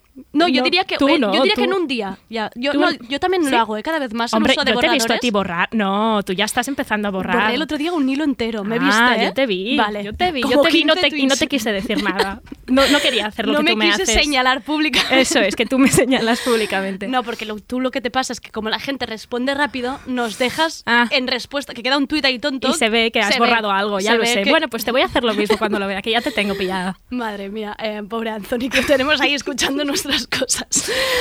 Em, Anthony, a lo largo de tu carrera como diseñador gráfico, em, la verdad es que es un mundo, un gremio muchas veces visto como algo competitivo y superficial. ¿Con qué conflictos em, te has encontrado a lo largo de tu carrera? Yeah, graphic design is is a, is competitive and yeah, sometimes superficial uh, career. But I think um, I think I went through. I've been through various stages in my career. I think when I first started, I was working commercially with lots of um, lots of client uh, brands, um, and maybe things that I wasn't hundred percent um, happy about doing. So I kind of made it um, made it my mission to to kind of change who I was working for and the way that I was working. Um, so yeah, it- it's kind of it took a long time. You know, I've kind of I've been working for um, almost 30 years. And over that time, I've seen the profession change and I've seen the world change and I've changed with it. So it's, I think it's a matter of, of changing who you are and through that, the, the kind of work that you make changes too. Venga, traduce. Bueno, por resumir un poco, ¿no? Él nos ha contado que lleva 30 años pues trabajando en la profesión y que ha tenido que trabajar pues para comerciales, para muchos clientes, marcas, ¿no? Es el, el mundo de las marcas que hay. y, y que, bueno, él admite, ¿no? Que no siempre se encuentra al 100% a gusto, o contento de trabajar y que, bueno, también un poco la experiencia te da mm, cierto poder de decisión, ¿no? Para poder ir eligiendo poco a poco con quién trabajar. Por supuesto, esto te lo da el privilegio, ¿no? También al principio, pues no es tan fácil decir que no a a ciertas marcas o ciertas eh, empresas que te ofrecen algo. Pero bueno. Sí, también un poco lo ha dicho Lucía, que hay un momento que tú estás en una posición también que te, per- te puedes permitir pues desobedecer, o me puedo permitir decir que no a ciertas cosas, me puedo permitir decir que no a marcas o empresas y de repente dedicarme a proyectos personales. Bueno, esto se llega, se llega si se llega en algún momento. Sí, y también te digo que hay gente que, que- que- que llega a un punto en el que podría decidir no hacer cosas para el mal y sigue haciéndolos, Y ¿no? Por tanto, eh, sí que hay un punto en el que tú puedes decidir eh, con quién trabajas, igual tener un poco la conciencia tranquila, si es que tiene. que igual Voy a gente hacer una frase Que la conciencia es una cosa muy laxa. Voy Otra frase. Una ¿ves? frase para el bien. Tú has hecho, yo iba a hacer una, una de tres niveles por encima tuya, que es la avaricia rompe el saco. Oh, Atención, vamos. Andrea académica, ¿eh? Andrea, ¿quieres, ¿quieres que alguien... Bueno, robadle esta idea a Andrea, por favor. Apuntármela. Eh, Nos están comentando cosas, Andrea. No, ya he mirado yo. ¿No? No, ¿No? Vaya, vaya. Nadie, ni un hola, ¿eh? ni un triste hola, la verdad. Me da un poco de pena, pero es que sois tímida. Yo ya sabía que la gente iba a ser tímida, ya suele pasar. Pues sí. eh, También es pronto, la gente está con el café con leche, yo lo entiendo. sí, em, sí. También es pronto. Dejemos a la gente acabar su jornada. Exacto. Y luego, imagínate, claro, quizá no pueden hablar, claro, es verdad. Es que están Eh, claro, trabajando. claro, La claro. gente está trabajando. Qué pena que se haya solucionado Google, porque si no, no estaría trabajando aquí ni Nadie- nadie. No nadie estaríamos- podría No estaríamos ni nosotras aquí. Exacto. Em, Anthony, otra pregunta. ¿Cómo crees que ayudan las frases inspiracionales que apelan a la felicidad y al optimismo a gestionar estas emociones y sobre todo situaciones como la actual, donde nos estamos dando cuenta que no depende tanto del individuo, sino del sistema precario y opresor en el que estamos? Yeah, my, my work is is positive and optimistic, and you know celebrates you know the the joy of being alive and and the joy of being human and having friends around you and family that that you that you love and you want to to be with. Um, so yeah, so that kind of comes out in my work. You know, it's kind of um, I don't change who I am when I'm working. I'm still the same person I am when I'm with my family as when I'm in my studio. So I've still got the same preoccupations and ways of working. So for me, the the work is is an extension of who I am as a person. Bueno, es que estamos ante. Bueno, mm, Anthony dice que su trabajo es positivo y optimista porque él también es una persona así. Es decir, Andrea, tú y yo no somos así, con lo cual nuestro trabajo no es ni positivo ni optimista. y, pero hay gente que es así, por lo tanto, él sí que ve como su trabajo algo que no está tan desasociado de su personalidad, de su persona, y por lo tanto ahí también se traduce buena parte de su, tra- de su trabajo, sus preocupaciones. Es bonito porque él decía justo ahora que es que como soy la misma persona cuando Claro. estoy con mi familia y con mis amigos que cuando estoy en mi estudio.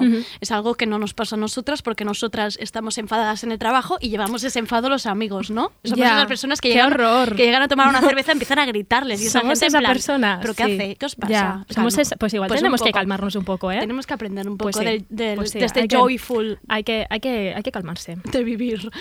Em, parte de la obra, sobre todo lo encontraréis en el Instagram de Anthony Barril, Burril, así castellanizado. perfecto. Bueno, para que la gente lo encuentre en Instagram, porque quizá no estén contando lo de Marathon por culpa de tu pronunciación. A ver si no van a encontrar la cuenta de Instagram de Anthony. Pues veréis que sus últimos trabajos están vinculados a luchas como Music Declares Emergency o la ONG War Child. Entonces queríamos preguntando, preguntarte, Anthony, ahora mismo si tuvieras que escoger una causa, ¿cuál sería? So over this year, I've worked with lots of um, charities and pressure groups such as Music Declares Emergency, War Child, Extinction Rebellion, uh, Black Lives Matter, um, the Black Curriculum. Um, so I've been I've been making lots of work that um, has been informed by what's happened this year. 2020 has given us a lot to to deal with as as people as well as designers. Um, so I think it's natural that that the work um, the work I've made this year kind of reflects the year that we've been in. Um, it's it's been it's been a very difficult year and it's changed pretty much everything. Um, but yeah, it's uh, it's a it's a time to, to kind of think and pause and um, hopefully plan for a, and make a better future. Work Hard and Be Nice to People es uno de sus pósters más conocidos y nosotras queremos saber de verdad si esto es algo que le decía a su madre para que como niño sé bueno ah, o hay ironía o es un mantra pues que se repite él mismo para gestionar eh, nuestro el estrés diario. So yeah, my, my I think best known piece of work, work hard and be nice to people, uh, a print that I started making in, back in 2004, um, and I still print it um, today. So it's it's a piece of work that I think connects with people uh, from lots of different backgrounds and who aren't necessarily uh, you know into graphic design or typography. I think the message um, translates in, in lots of different ways to lots of different people. Um, so yeah, I'm, I feel fortunate that I've been able to make a piece of work that, that has connected like that, and it's still something that I believe to be uh, to be something to aspire to. So yeah, thanks very much. Thanks for the questions, and see you soon. Cheers. Bye. See you soon, Bye, ¿eh? bye. este momento. ¿eh? Eh, pues lo que decía ahora Anthony es que a pesar de ser una impresión que hizo en 2004, pues que todavía hay mucha gente que se la sigue pidiendo y que se encuentra, en, la podéis ver en muchos sitios, y no solo gente que está metida en diseño gráfico tip- o tipografía, que es un mensaje que ha llegado Ujú. pues a, a personas muy distintas. De- a decir que de esta impresión ahora se ha hecho un libro donde podéis encontrar allí quotes y frases de Anthony Burrell. Ya lo he dicho bien. Sí, y que si queréis buscar más cosas sobre él, pues ya sabéis que se llama Work Hard and Be Nice to People. Ahí lo tenéis todo en internet. Y ahora sí, ya nos podemos relajar. Ah, Hemos superado la parte Llamada en inglés. y nos vamos a otra entrevista.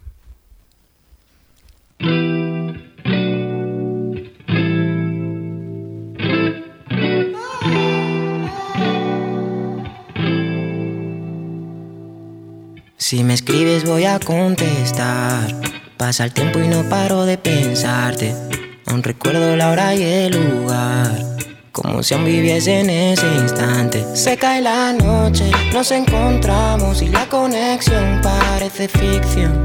En un segundo pusiste un hechizo sobre mi mundo y su percepción. No hay ninguna que tenga tu mismo nivel. Me hace imposible. Tienes todo el boom.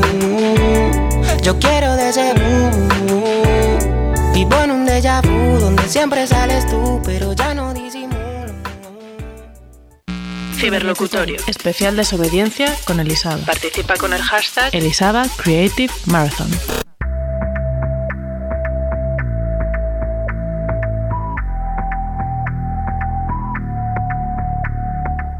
En esta vida se pueden ser muchas cosas, pero pocas veces se es tan guay como Claudia Martín. Hola cruel audía, soy Mónica. Esta diseñadora y artista digital combina el diseño y la técnica 2D y 3D. Su trabajo se ha podido ver en la Mercedes-Benz Fashion Week y en el Festival Mira. Claudia explora la idea de los cuerpos físicos y digitales. Creemos que si Claudia pudiera elegir entre ser avatar o persona, sería avatar y viviría en un espacio pixelado.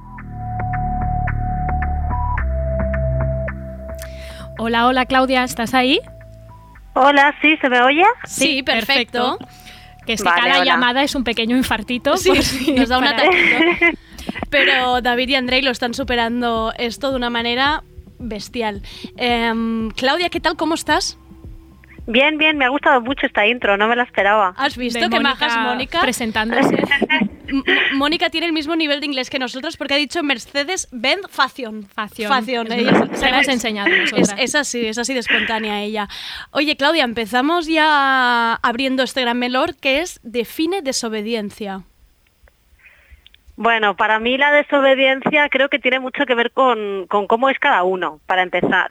Y luego también con adaptarse, sobrevivir y reclamar, ¿no? O sea, también la capacidad que tenga uno mismo de no callarse ante ciertas cosas. No sé, es que siempre he sido un poco así en este aspecto, entonces como que lo tengo muy integrado. Nos gusta reclamar, no Reclamar, callarse. me ha gustado Que la palabra reclamar, mucho, mucho. No había mucho. salido aún y No. me parece muy importante Muy reclamar.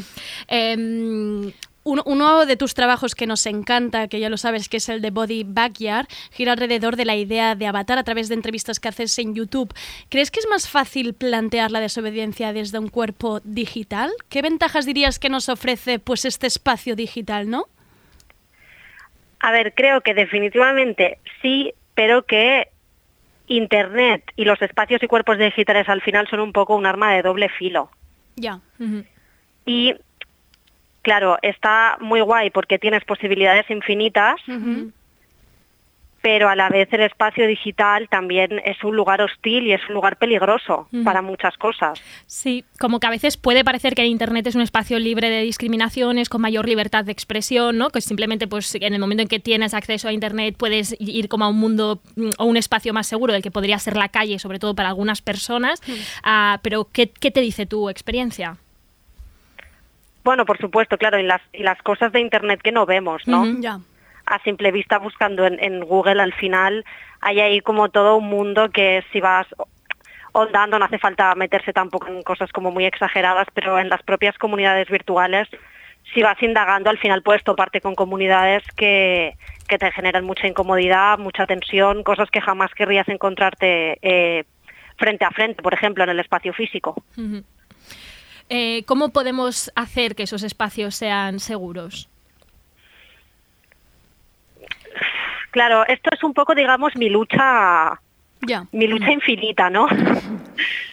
Porque realmente ni, ni yo ni, ni ninguna persona somos Dios y tenemos como esta capacidad para poder juzgar o, o seleccionar a las personas en base a, a lo buenas o malas que son. Entonces, tú puedes crear una seguridad superficial en cuanto a, en este espacio no, no permito ciertas conductas, ciertos pensamientos que me atacan a mí y a mis principios y a mi existencia como persona pero obviamente hay muchas cosas de la gente que tú no tienes por qué saber. Entonces, sorpresas feas siempre va a haber, pero creo que el primer paso para conseguir espacios seguros online quizá sea reclamarlos. Qué interesante. O sea, establecer nuestros propios espacios y juntas crear normas y crear dinámicas que nos ayuden a tirar para adelante estos espacios de la mejor forma posible para todas. Claro, también no darlo, por supuesto, no. Ahora pensaba que también quizá muchas veces damos, por supuesto, ciertas cosas o ciertas dinámicas y quizá es lo que tú dices, hay que ser pues un poco, mm, no más estricta, pero sí ir marcando normas, ir marcando señales, decir yo en este espacio no permito esto, y yo en mi cuenta no voy a permitir esto, o yo no me quiero relacionar con personas que digan tales cosas, ¿no? Claro, y esto es muy difícil porque siempre tiene backlash. Siempre vas a recibir comentarios negativos, te van a reír de ti.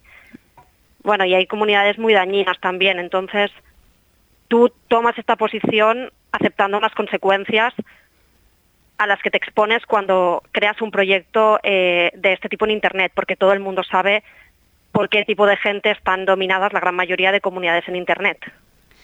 En estas comunidades virtuales de las que hablabas o en estos espacios digitales en los que te mueves, ¿has sentido que te sientes sola en, este, en esta idea de, de- de decir, pues eso, que te ataquen un grupo de personas o que, o que hayan cosas que nadie más está señalando y tú estás viendo claramente que eso no debería estar ocurriendo?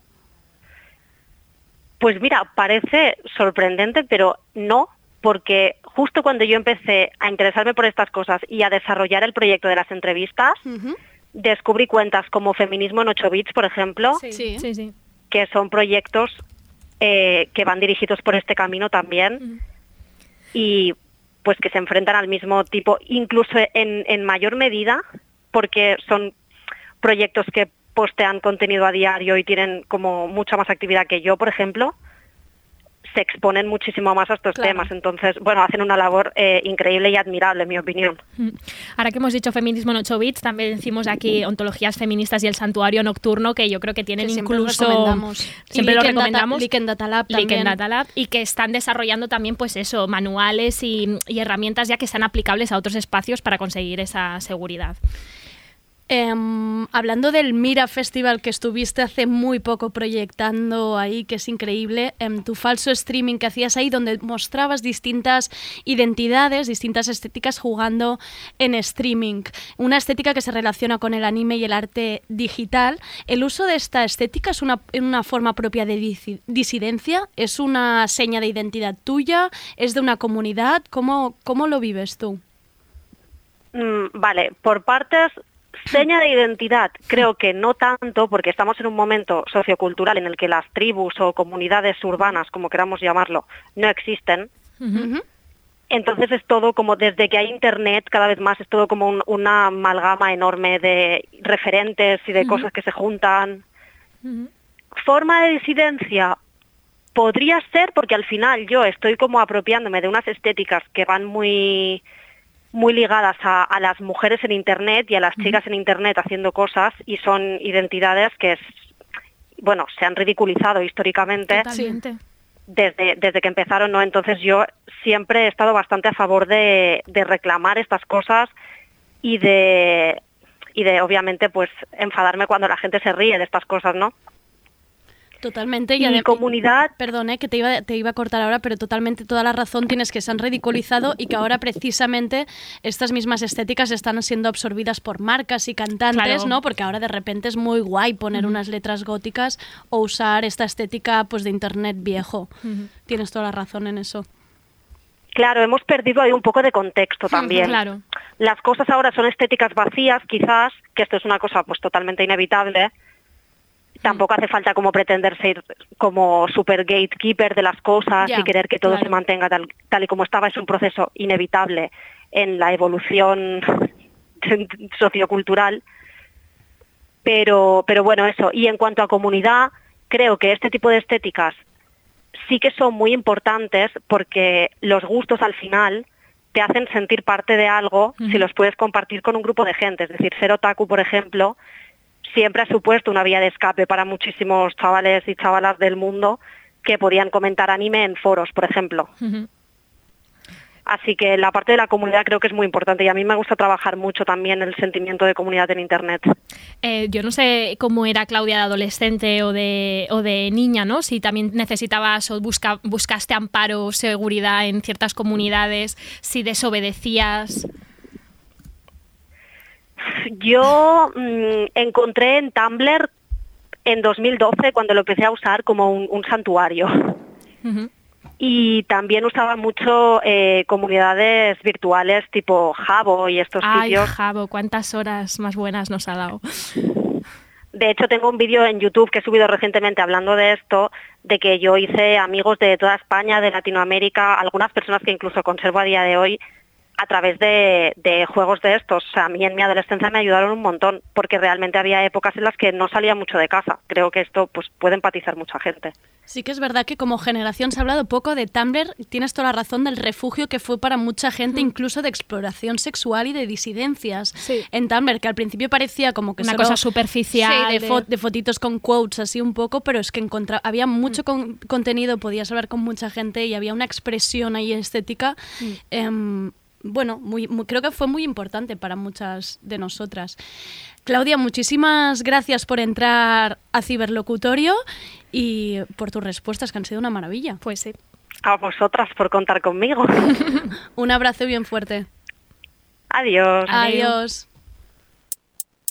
De nada. No idea de nada. RPS.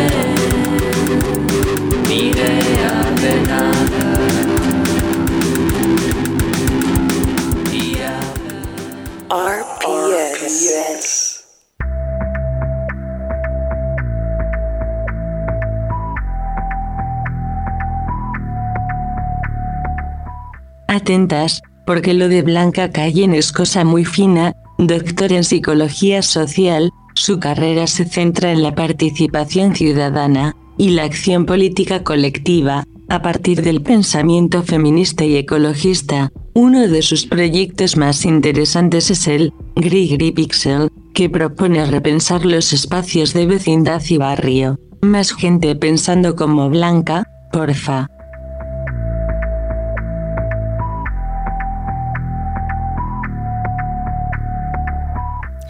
Qué maravilla. Hola Blanca, ¿qué tal?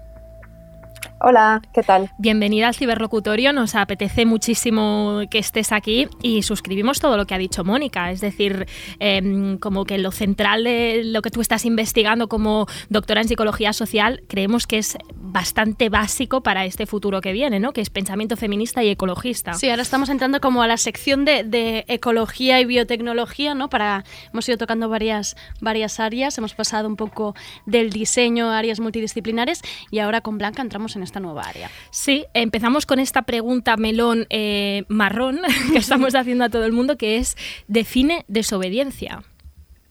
Vale, pues bueno, así formalmente yo diría que la desobediencia es eh, bueno cualquier tipo de incumplimiento, de negativa, de resistencia, de rebeldía, pero también de transgresión a, a una orden, a una ley, a una norma o aquello que damos por sentado o normalizado. ¿no? O sea que dependiendo de, del nivel de transformación puede ser un acto más reactivo o más propositivo, pero también es importante que no simplemente desobedecemos a, a leyes o a, o a órdenes, sino a normas o a cosas más invisibles ¿no? y que damos por normalizadas. Claro. Pero en todo caso, yo creo que en todo esto siempre hay como un primer paso de ruptura o de quiebre respecto a lo establecido. ¿no? Eh, eso, ah, también tenemos que tener en cuenta la cantidad de convenciones o normas no escritas, no reguladas que están ahí y que también se pueden desobedecer, ¿no? Una de la, lo, lo que nos interesa también preguntarte, tú que estás investigando sobre espacios de vecindad y barrio, si la desobediencia eh, solo puede ser entendida desde un punto de vista colectivo, comunitario. Bueno, yo creo que puede haber actos de desobediencia individuales, pero siempre hay un- ah, bueno, alguna influencia juega un papel importante en la dimensión colectiva, ¿no?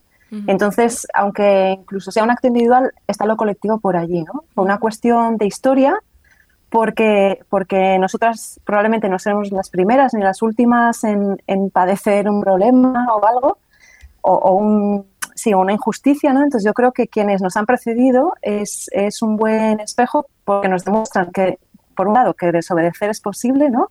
Y que las cosas eh, pueden ser de otra manera o que en otros momentos han sido distintas. Y también por una cuestión social, ¿no? Porque cuando somos capaces de entender que una injusticia, una desigualdad, un daño, no se debe a- necesariamente a, a mi culpa, ¿no? A, a algo que yo soy o que yo he hecho, ¿no? Eh, qué sé yo, o no trabajo lo suficiente, o soy mujer, etcétera, sino que, que responde a cuestiones estructurales o de normas sociales, pues como sería el sistema heteropatriarcal o el machismo o una arquitectura que no es accesible a mi cuerpo, ¿no? Entonces, ese dolor o, ese, o esa rabia, en vez de, de dirigirla como, como a- a- contra mí en Ujú. forma de culpa, eh, soy capaz de convertirla en desobediencia o en fuerza colectiva contra estructuras, ¿no? Y porque, y bueno, y también si se hace una acción colectiva, pues siempre conseguimos mayor impacto, mayor fuerza, ¿no? Y salir del aislamiento eh, en que tendemos a vivir. Precisamente justo ahora con el confinamiento hemos visto lo difícil ¿no? de, de- de buscar esta colectividad, sobre todo porque hemos estado muy atomizados y además a esto le sumamos lo que ya estaba ocurriendo en nuestros barrios, que cada vez nos suben más el alquiler. Esto hace que cambiemos continuamente de barrio. La pregunta, claro, es cómo se acaba creando una identidad vecinal colectiva pues en este tránsito y movimiento constante. Hmm. Eh, yo creo que el primer paso es comunicarnos, ¿no? O sea, hablar, escuchar, compartir eh, necesidades, deseos, problemáticas, un poco para romper ese círculo de, de aislamiento, ¿no? La idea de que no es algo que, que me ocurre a mí sola, sino que es una problemática común o colectiva, ¿no? Eh, yo creo que el segundo paso, pues como os decía antes, ¿no? Buscar a quienes ya están haciendo cosas, o sea, os decía, no somos las primeras y probablemente ni las últimas, ¿no? Entonces ver quién está, bueno, estar atentas a quién está haciendo ya algo y entonces sumar fuerzas, ¿no? Para crear y fortalecer esas redes de apoyo mutuo, de solidaridad y a partir de allí, pues organizarnos, o sea, dar forma a la acción para, para intentar transformar de alguna forma eh, lo que viene sucediendo. ¿no? Claro, o sea, en un contexto de atomización, eh, yo creo que es imprescindible generar confianza, ¿no? Cuidar los vínculos, eh, incluso las relaciones las que nos parecen más anodinas, ¿no? Como saludar al vecino, no sé, preguntar qué tal está, eh, y cuidar esos espacios, ¿no? O momentos aparentemente improductivos, ¿no? También. Sí, y en, esta, en esto que comentabais de estas vidas atomizadas o, inestables, también hay a veces esta sensación de em, eh, acabo de empezar en este trabajo y para qué me voy a sindicar si total voy a estar solo un año, ¿no? O lo mismo puede pasar si me acabo de mudar a este barrio, ¿para qué me voy a ir a la asamblea de mi barrio si me voy a acabar mudando dentro de tres meses? Am, quizá aquí también se trata como un poco de concienciarnos y decir, es igual, aunque esté un año aquí, voy a pasar directamente a la acción, no puedo, no puedo Esperar. esperar tanto. Sí, sí, además eh, yo creo que por suerte en eso las, pues las redes sociales, las tecnologías nos ayudan, ¿no? O sea, que también hay mucho trasvase de estrategias, de apoyos, porque justamente por la globalización, ¿no? Y, y esta rapidez de cambios y de movimientos, eh, lo que vemos es que las problemáticas que afectan en un barrio de una ciudad concreta se reproducen en otras ciudades, ¿no? En otros lugares. O sea, que puede ser que te acabes mudando al cabo de un año, y- pero te vuelvas a encontrar con las mismas problemáticas. Exacto, que es un conocimiento O sea, que también, hay- exacto, que podremos aplicar Eso. en otros lugares y que Mm. al final, sí. Sí, sí. Precisamente ahora durante el confinamiento y esta desescalada hemos visto que muchas entidades locales o comunidades vecinales pasaban su, su trabajo, su comunicación a canales como Telegram o, webs donde se pasaba de este espacio físico, de este espacio público físico a un espacio digital. ¿Tú cómo lo ves este? ¿Cómo ves este trasvase? ¿Cómo, cómo lo analizas? Bueno, yo creo que, que yo le doy la bienvenida. O sea, quiero decir, creo que no, no hay por qué escoger entre unas formas de, de colectivización u otras, sino que cuantas más estrategias tengamos, cuantos más espacios de, de acción conjunta, pues, pues mejor, ¿no? O sea, por ejemplo, en mi, en mi escalera, bueno, justo yo me, me acaba de mudar hace poquitos meses, ¿no? Y se generó un grupo de WhatsApp entre los vecinos que llevan como 20 años viviendo. Entonces, bueno, yo creo que eso facilita que luego también eh, las relaciones fuera del grupo de WhatsApp eh, sean mejores o se hayan roto ciertas barreras de comunicación, ¿no? O sea, que, que no, no veo pero la comunicación online o las redes sociales eh, como una separación respecto al cara a cara, ¿no? Sino que se yuxtapone, ¿no? Y se, se, se potencian unas a otras. O sea Mm. que, bueno, eh, si ayuda, eh, bienvenidas, ¿no? Mm, Totalmente, y nosotras deseamos que muchos de estos grupos de WhatsApp que se crearon en el confinamiento ya se han quedado, ¿no? También, Claro. Y que también puede Ah. ser una forma ya de estar unidas. O pensaba en esos carteles que se colgaban en los ascensores de si hay Soy el vecino, vecino. que me necesita y que parece que solo los tengamos que colgar ahora, que ha tenido que haber una, Una pandemia, pandemia. Para, para decirle a algún vecino si necesita ayuda, que ya Mm. me dirás. Sí. Total. Em, eh, antes Sí, hemos hablado... ojalá, ojalá, ojalá se queden. Sí, Exacto. sí, Sí, sí. yo creo que sí, ¿eh? por la sensación que tengo hablando con compañeras y amigas, ah, yo creo que ha quedado ahí un poco de red, o, o bueno, así lo quiero pensar. Eh, Blanca, em, hablábamos antes de desobedecer, em, cómo desobedecer, en, en, por ejemplo, en la ciudad, ¿no? Tan llena de normas escritas, pero también no escritas, de convenciones sociales, de, de, pues, precisamente ante esta falta de tiempo, del trabajo constante, cómo desobedecemos, cómo encontramos ese momento para desobedecer. Bueno, yo creo que, mm, bueno, dos cosas. Eh, en primer lugar, eh, la, la gente tendemos a vivir en ciudades, o sea, sí que hay cierta organización de las formas de vida, pero no solo, ¿no? O sea, diría que, que a lo mejor parecen más evidentes eh, porque quizás haya mayor regulación del espacio público o lo que son las instituciones gubernamentales, la administración tiende a concentrarse en las ciudades, ¿no? Pero yo creo que la desobediencia eh, se debe dar y se puede dar a- allá donde haya un intento de regulación y de control de la vida, ¿no? O sea, en sus múltiples formas, eh, incluso dentro de la familia, ¿no? O sea, de cuáles son los roles que me están asignando, ¿no? Y que, y que me caen así como, como losas, ¿no? O en el trabajo, o, o donde sea, o, o, bueno, desde espacios más, más informales, ¿no? Entonces, bueno, yo creo que la ciudad ofrece muchas oportunidades porque quizás eh, sean más evidentes esas normas que a veces se convierten en, en leyes, ¿no? Muy explícitas, pero cualquier espacio cotidiano, o sea, en la cotidianidad yo creo que nos estamos jugando, ¿no? A cada, a cada momento eh, la posibilidad de vivir de unas formas o de otras. Entonces, creo que es estar atentas, ¿no? A, esos momentos o a esos gestos en los que se tiende a, a controlar, imponer ciertas formas de vida, ciertos patrones que a lo mejor implican ciertas injusticias o desigualdades o, o- o- o dolores, ¿no? A, a existencias que, que a lo mejor pasan por, por otros lugares o que no encajan exactamente ¿no? en lo que se espera de nosotras. Qué interesante. Precisamente, em, hablando ahora de esta, de esta ciudad tan llena de normas y convenciones, incluso penalizaciones y multas, vemos planes de seguridad vial que al final acaban escondiendo normas em, tales como no sentarse en la calle o em, que ya qui- quizás sentarse en mitad de la calle ya sería Un una forma de poco re- disidencia es o, desobedecer. Pero nos hemos pasado casi al, al extremo, em, lo veíamos en un octru- octubre, quemar contenedores, arrancar cosas de la calle como una expresión de protesta y desobediencia. ¿Podemos hacer algo más? ¿Hay un intermedio? ¿Es quizás sentarnos en la calle la forma de desobedecer? O hay que quemar más O- o contenedores. seguimos Vamos quemando. a quemar más contenedores. Bueno, como decís, yo creo que, que quemar contenedores tiene su papel, ¿no? Muy limitado, quizás. O sea, se puede entender como, como un mensaje, como la expresión de rabia casi simbólica, o sea, material, pero muy simbólica, ¿no? Pero rápidamente, ya lo vemos, ¿no? Rápidamente es cooptado, rápidamente es criminalizado.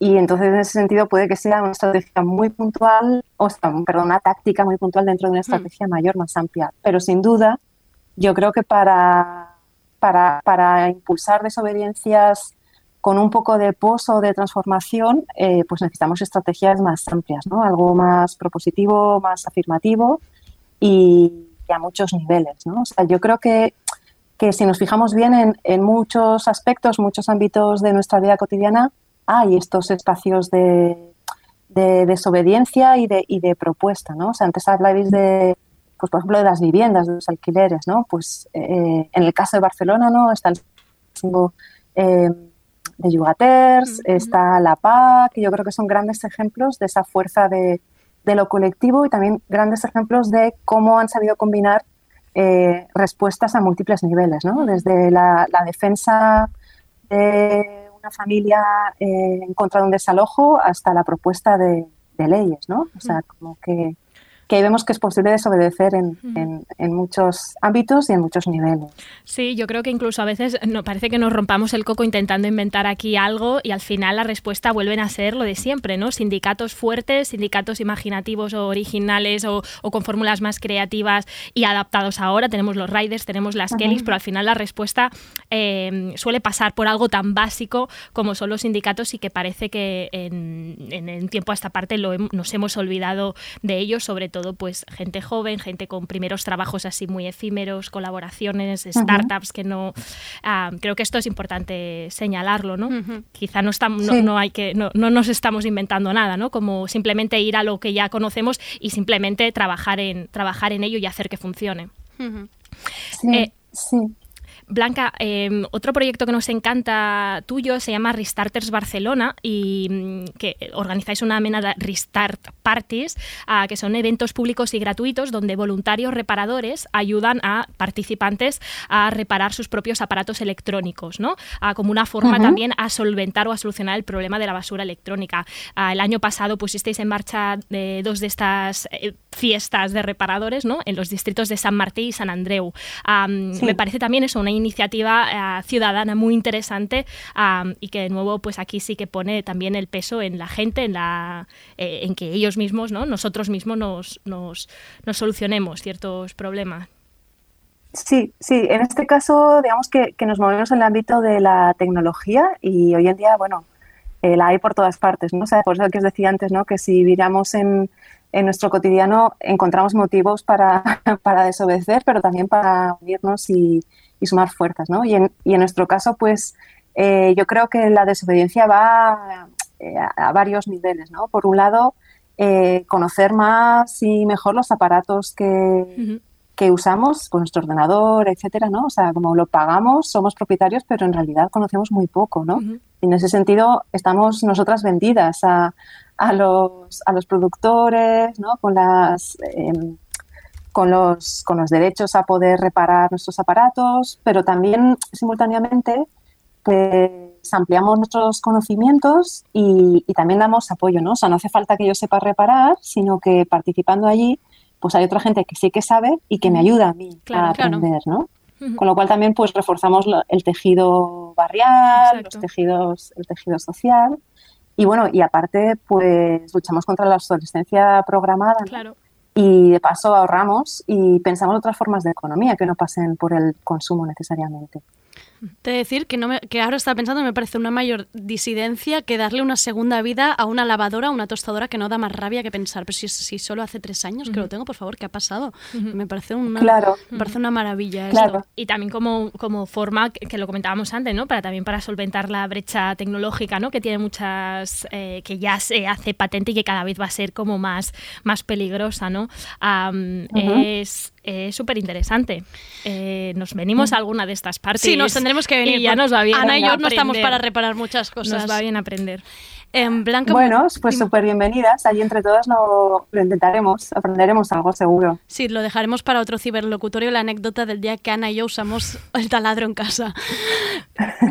Blanca, muchísimas gracias por entrar a ciberlocutorio y por estas respuestas tan interesantes. A vosotras, que vaya muy bien. Un abrazo.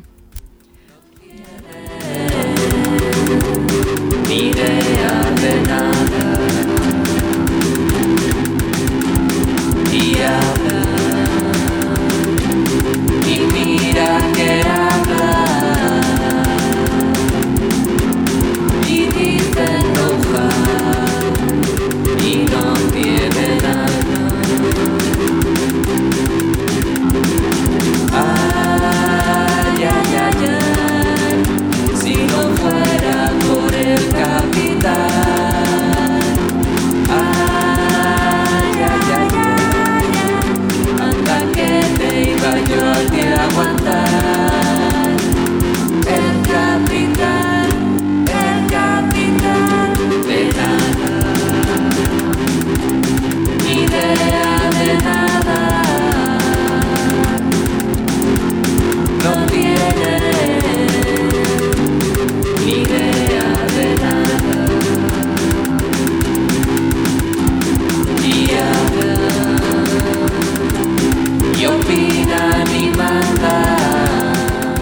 No fuera por el capitán este siempre ha sido mi sueño en la radio, que es como tener la en la imaginación que hay gente que se está conectando ahora y hay que actualizarles Claro. un poco dónde estamos. Envíalo, Me estoy ¿te imaginando a recuerda? gente en el coche, en plan, voy a poner Radio Primavera Sound, ¿qué está ocurriendo? Pues esto es el ciberlocutorio, estamos dentro de la maratón creativa del ISABA y hoy hablamos de conflicto y disidencias con un montón de gente que yo no me- es que no me caben ya más los apuntes. Estamos aprendiendo mucho, probablemente Una- el ciberlocutorio en el que saldremos más inteligentes en este sí. Porque En hablar de resto no. citas ya no daba, ya no más daba para más. Ya no daba más Así juego. que agradecemos a Elisaba que nos haya hecho, nos haya montado este sarao también a medida.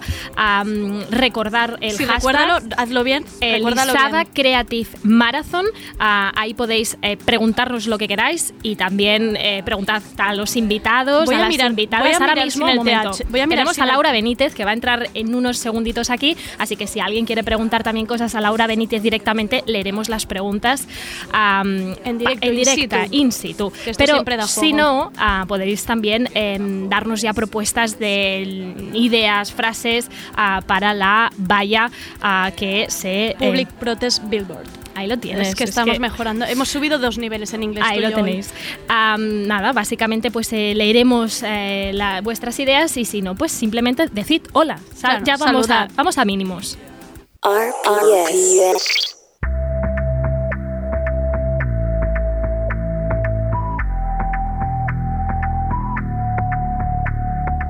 Vamos con Laura Benítez, a quien también nos falta tiempo para resumir, doctora en filosofía, investigadora y curator independiente. Su trabajo gira en torno a las prácticas de bioarte, biohacking, procesos de bioresistencia, biodesobediencia civil y agentes no humanos. Típica persona con la que no podrás interactuar mucho, solo podrás quedarte embobada.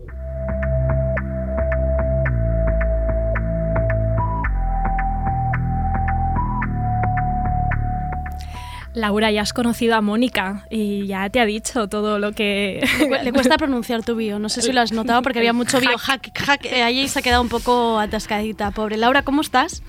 Estoy muy bien, encantada de estar aquí y, y poderlo hacer presencialmente. Ya.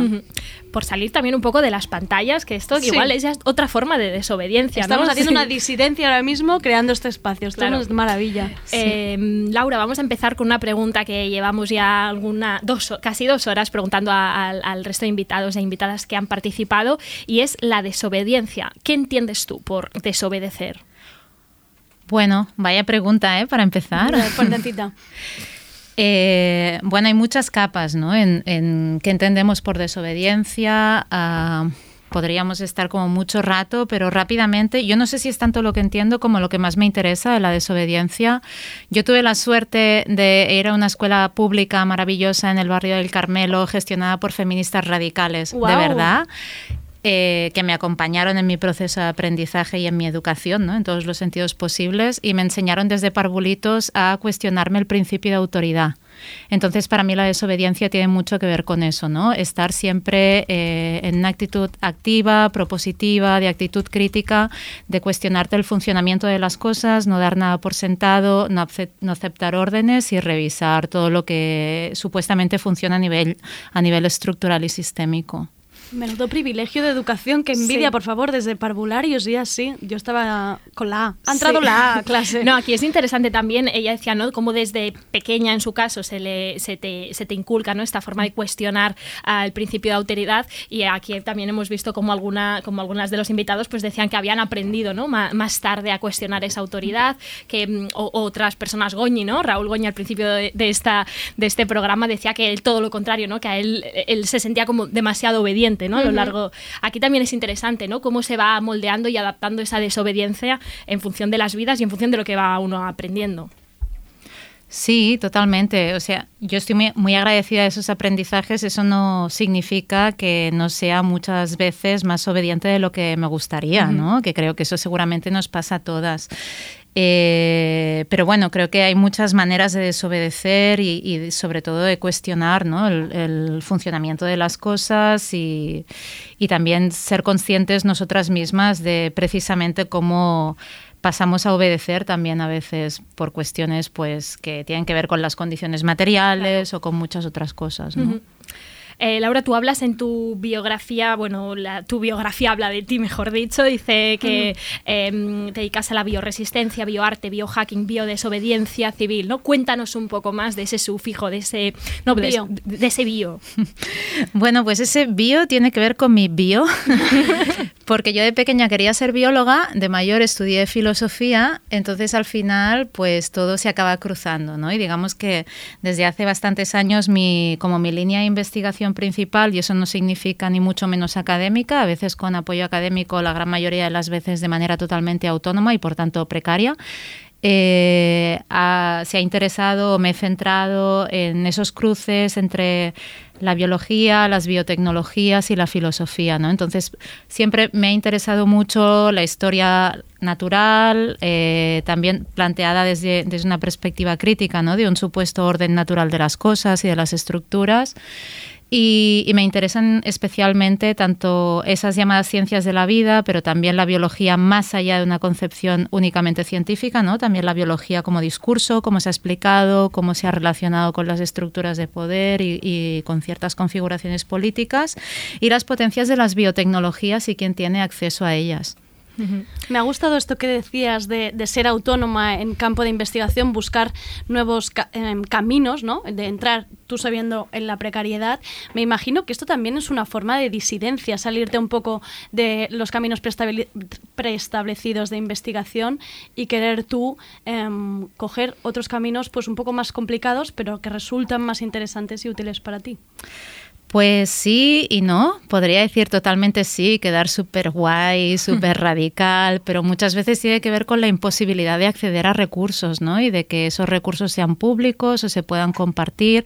Es decir, las prácticas autogestionadas y autónomas están genial, pero también hay toda una serie de recursos que es necesario poder tener acceso a ellos, sobre todo para repartirlos, ¿no? Porque si siempre van redirigidos a, a las mismas instituciones o a los mismos equipos de investigación y demás, pues hay una multiplicidad de gente que se queda fuera de todo eso, ¿no? Entonces, una mezcla de las dos cosas, a veces por opción propia, de, de ser lo suficientemente privilegiada para poder elegir eso, y por otra parte, eh, tiene que ver con, con- con la precariedad generada por el propio sistema, o sea que un poco de las dos.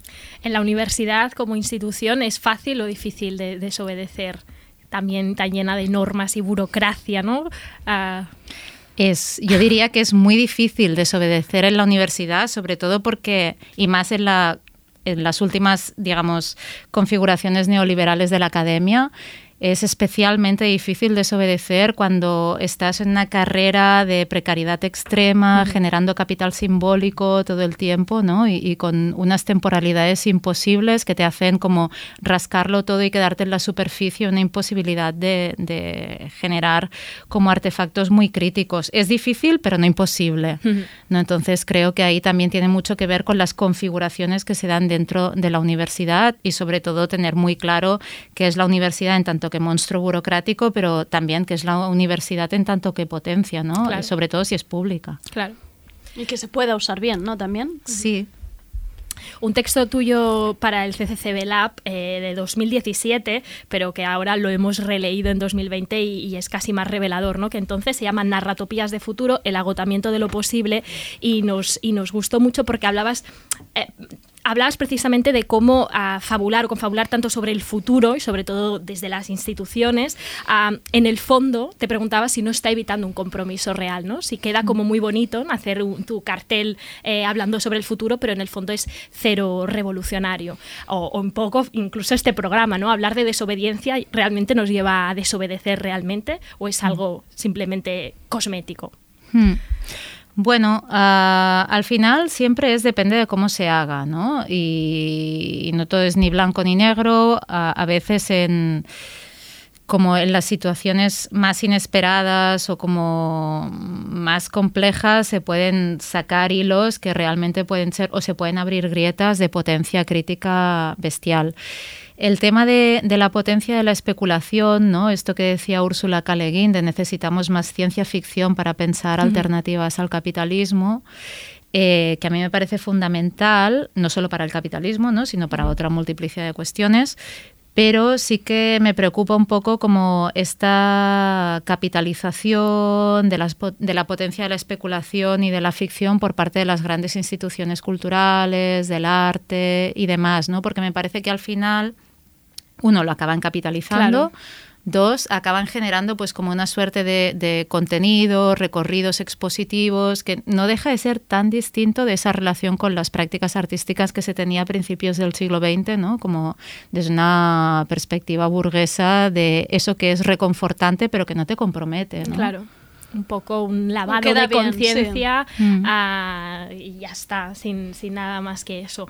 Ah, no sé si te has sentido tú a veces así, por ejemplo, y, y has logrado salirte de ahí o te has sentido utilizada incluso por las instituciones. Mm, Yo me siento así casi cada día de mi vida, pero no solo utilizada por las instituciones, no es como esta cosa de dualista de amo y esclavo, ¿no? Es más esta cuestión de estoy oprimida, pero también soy opresora y juego al juego, ¿no?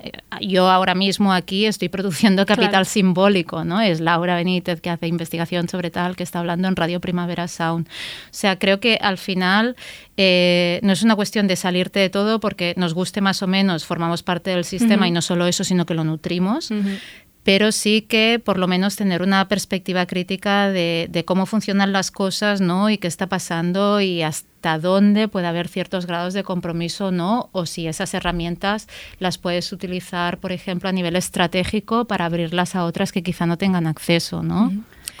¿Crees precisamente por cómo está la ciudad em, hoy en día hecha, por las normas que hay en la ciudad, el espacio público, hay espacio suficiente para, para libre expresión, para protestar, para mostrarnos mínimamente disidentes?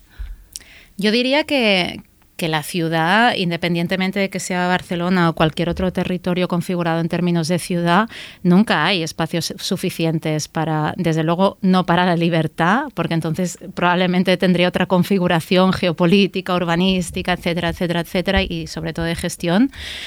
Eh, pero eso no quiere decir que no se puedan ser tomados esos espacios Mm. y, y articulados, ¿no? Y me parece que precisamente ese territorio denominado Ciudad de Barcelona tiene una historia muy potente respecto a eso, ¿no? A pesar de que haya sido silenciada durante mucho tiempo y, por supuesto, represaliada.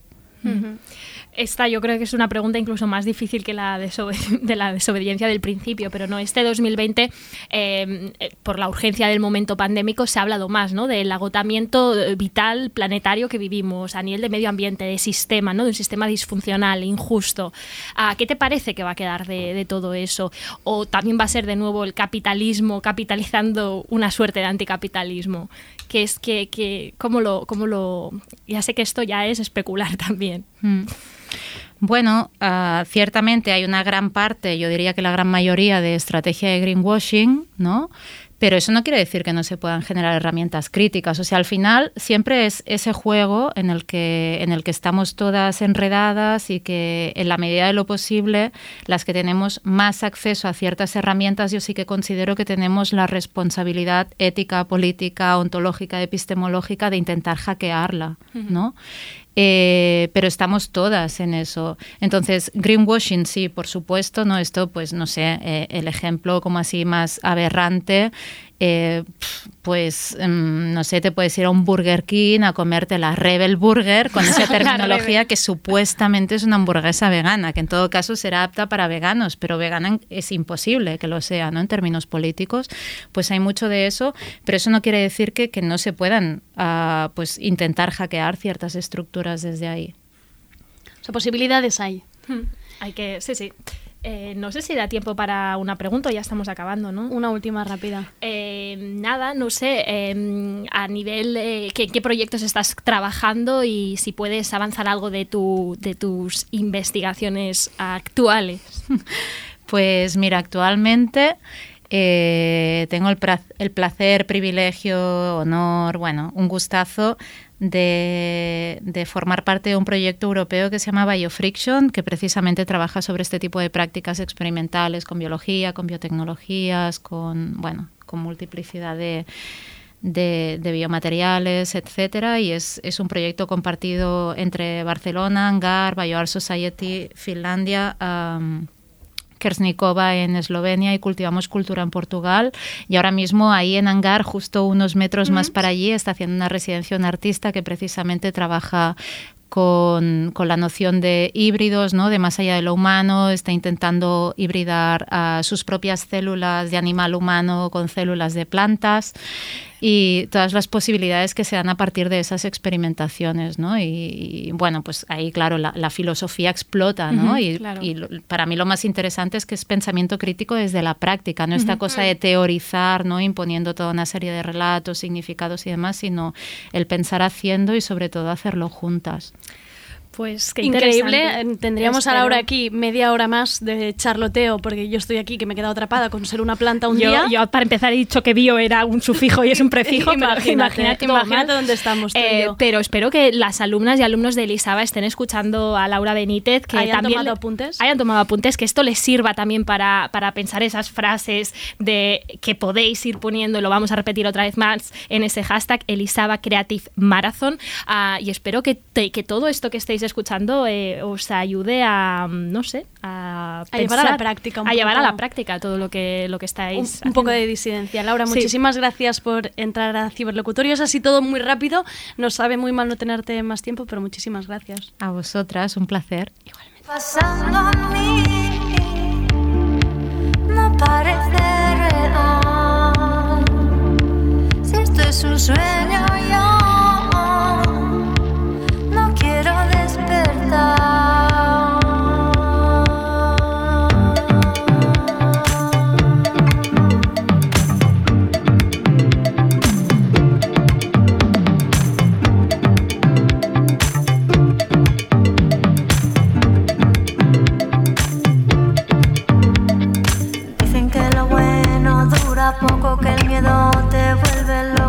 sabes lo que quiero y eso no lo da el dinero. Y aún así, cuando te tengo aquí,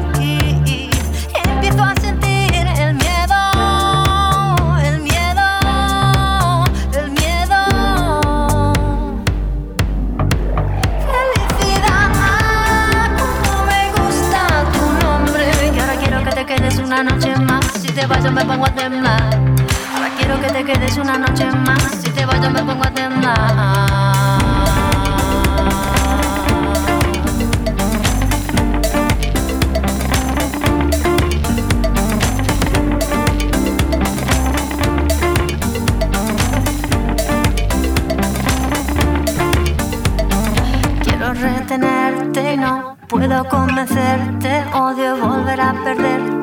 Final esa película se tuerce. Me está pasando a mí, no parece real. Si esto es un sueño, yo no quiero despertar. RPS.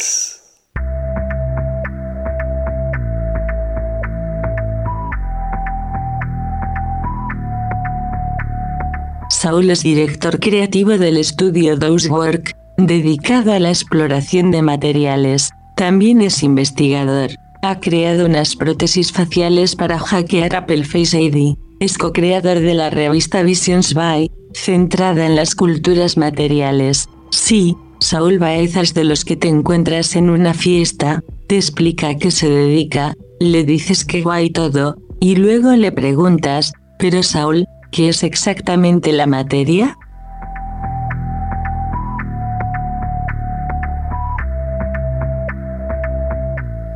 Hola Saúl, ¿qué es exactamente la materia? Seríamos esas personas que te, que te abordaríamos Esas así. chapas, ¿no?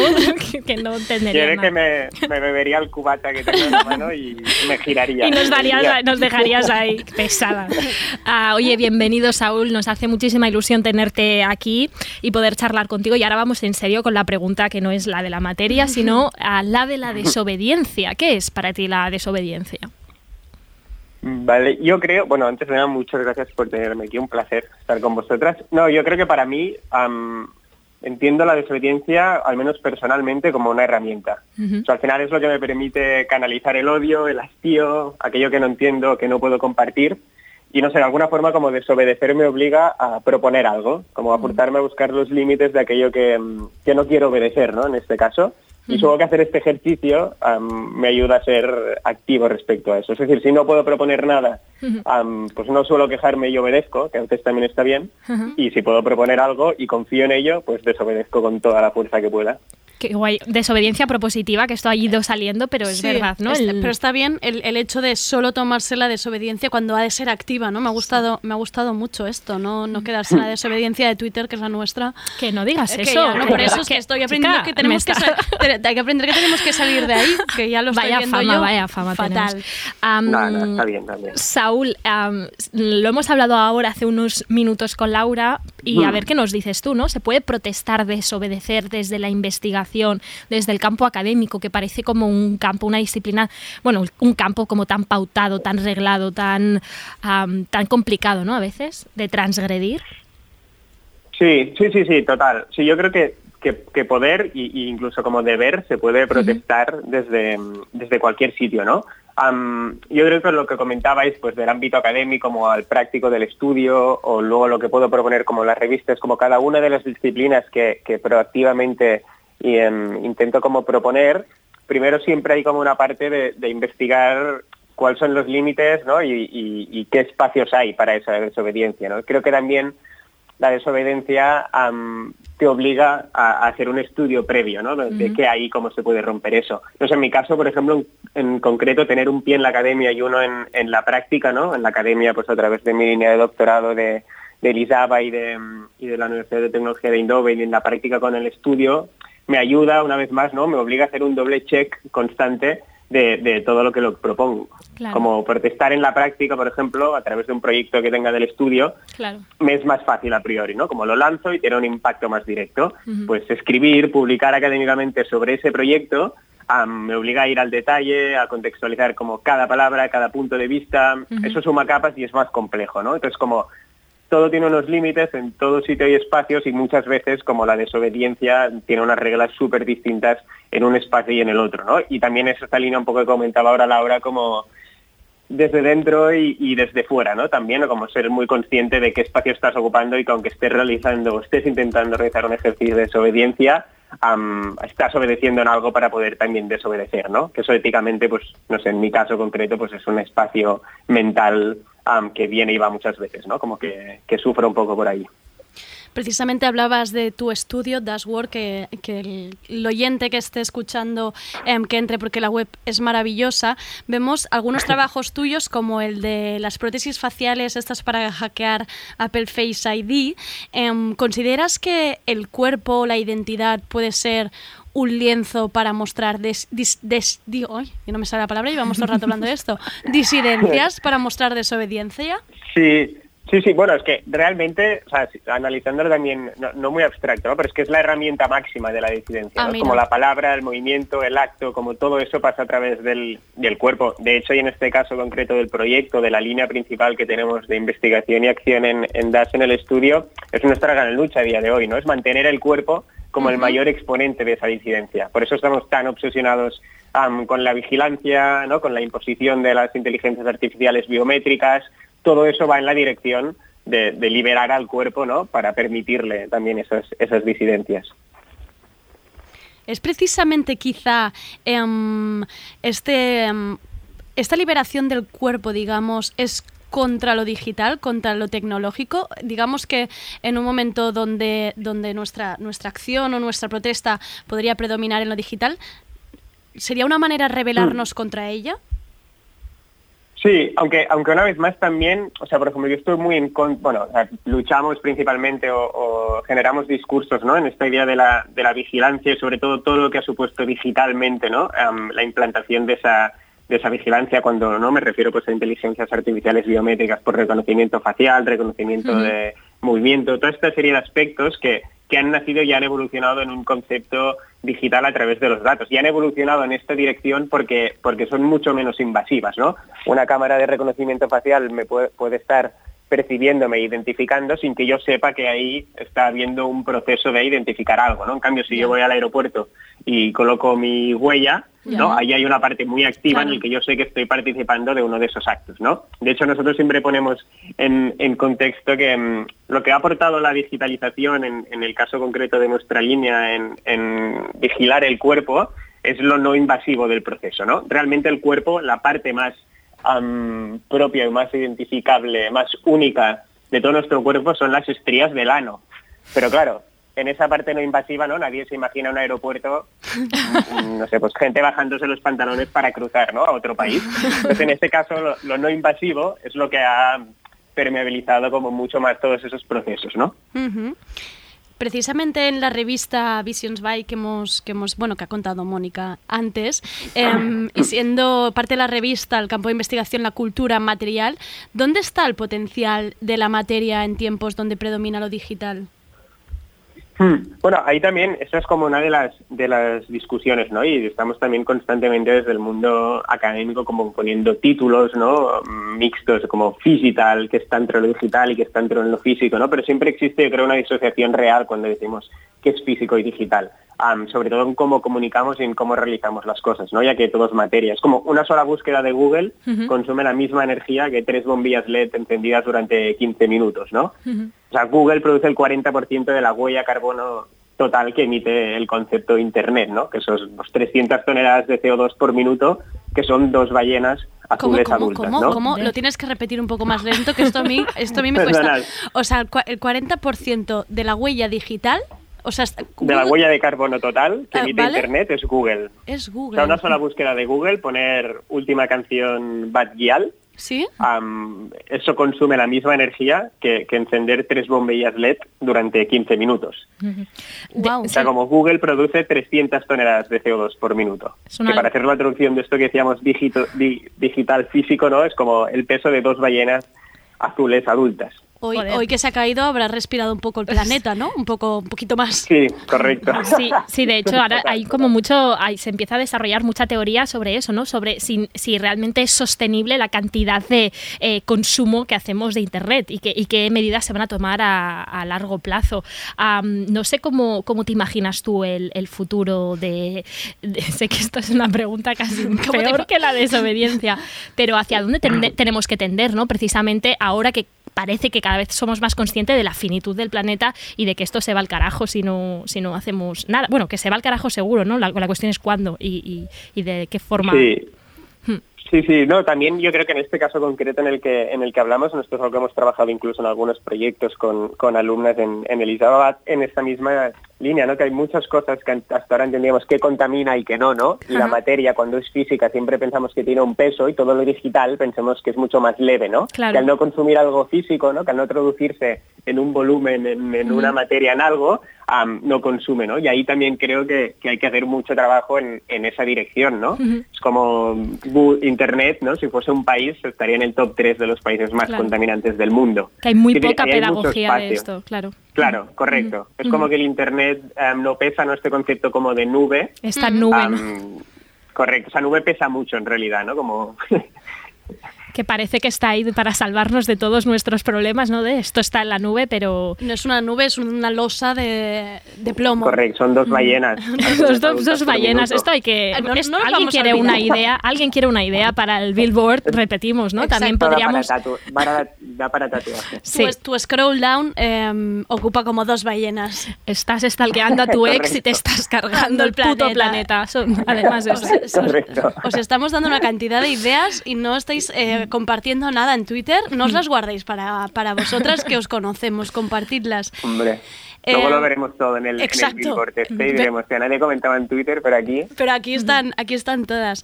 Em, oye, Saúl, ¿cuál dirías que todos son preguntas complicadas? ¿eh? Hoy no venimos, no, Hmm. no venimos suaves, como verás.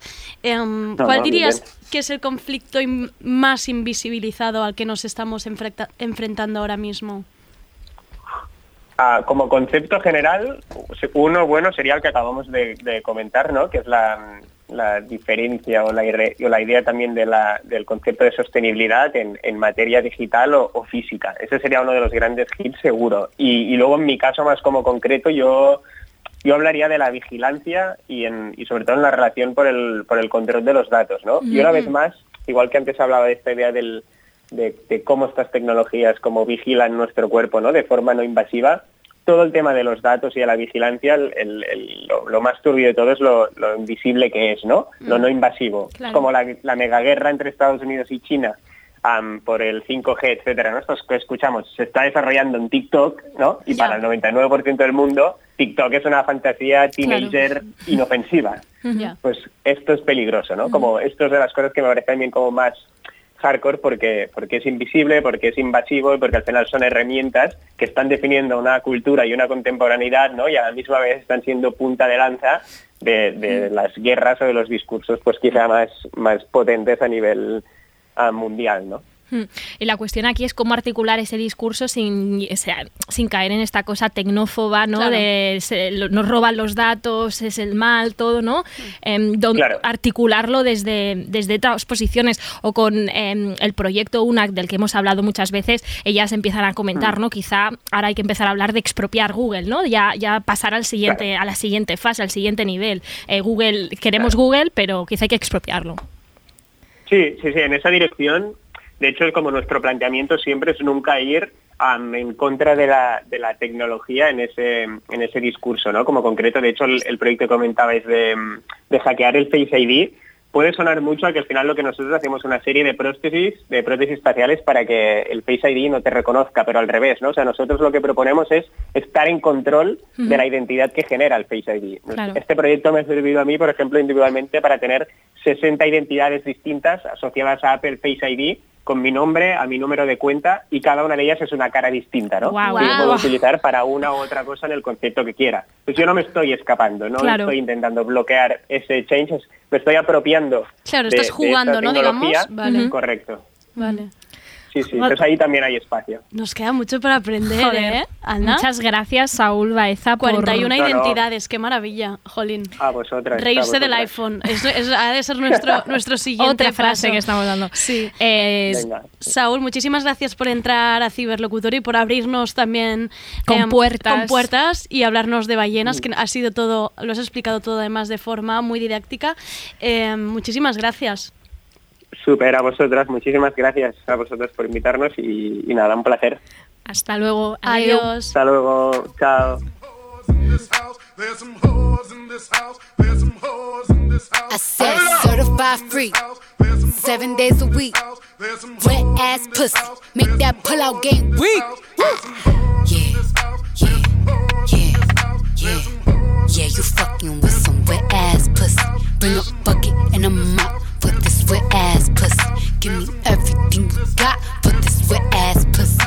Beat it up, nigga, catch a charge. Extra large and extra hard. Put this pussy right in your face. Swipe your nose like a credit card. Hop on top, I wanna ride. I do a what is inside? Spit in my mouth, look in my eyes. This pussy is wet, come take a dive. Tie me up like I'm surprised. That's role play. I wear disguise. I want you to park that Big Mac truck right in this little garage. Make it cream, make me scream. Out in public, make a scene. I don't cook, I don't clean, but let me tell you, I got this ring. Gobble me, swallow me, drip down inside of me. Quick jump out for you, let it get inside of me. I tell them where to put it, never tell them where I'm about to be. I run down on them before I have a nigga running me. Talk your shit, bite your lip. Ask for a call while you ride that dick. Why you really ain't never got him fucking for a thing. He already made his mind up before he came. Now get your boots, hang your coat for this wet ass pussy. He bought a phone just for pictures of this wet ass pussy. Pay my tuition just to kiss me on this wet ass pussy. Now make it rain if you wanna see some wet ass pussy. Look, I need a hard hit, I need a deep stroke, I need a henny drink, I need a weed smoke. Not a garden snake, I need a king cobra with a hook in it, hope it lean over. He got some money, then that's where I'm headed. Pussy A1, just like his credit. He got a beard, well, I'm tryna wet it. I let him taste it, now he diabetic. I don't wanna spit, I wanna go, I wanna gag, I wanna choke. I want you to touch that little dangly thing that's swinging the back of my throat. My head can misfire, Punani the sunny is going and drying, it's coming outside, yeah. I run on that thing, now the cuz behind me. I spit on his mic and I he tryna sign me. Honor, I'm a freak bitch, handcuffs, leashes. Switch my wig, make him feel like he cheating. Put him on his knees, give him something to believe in. RPS.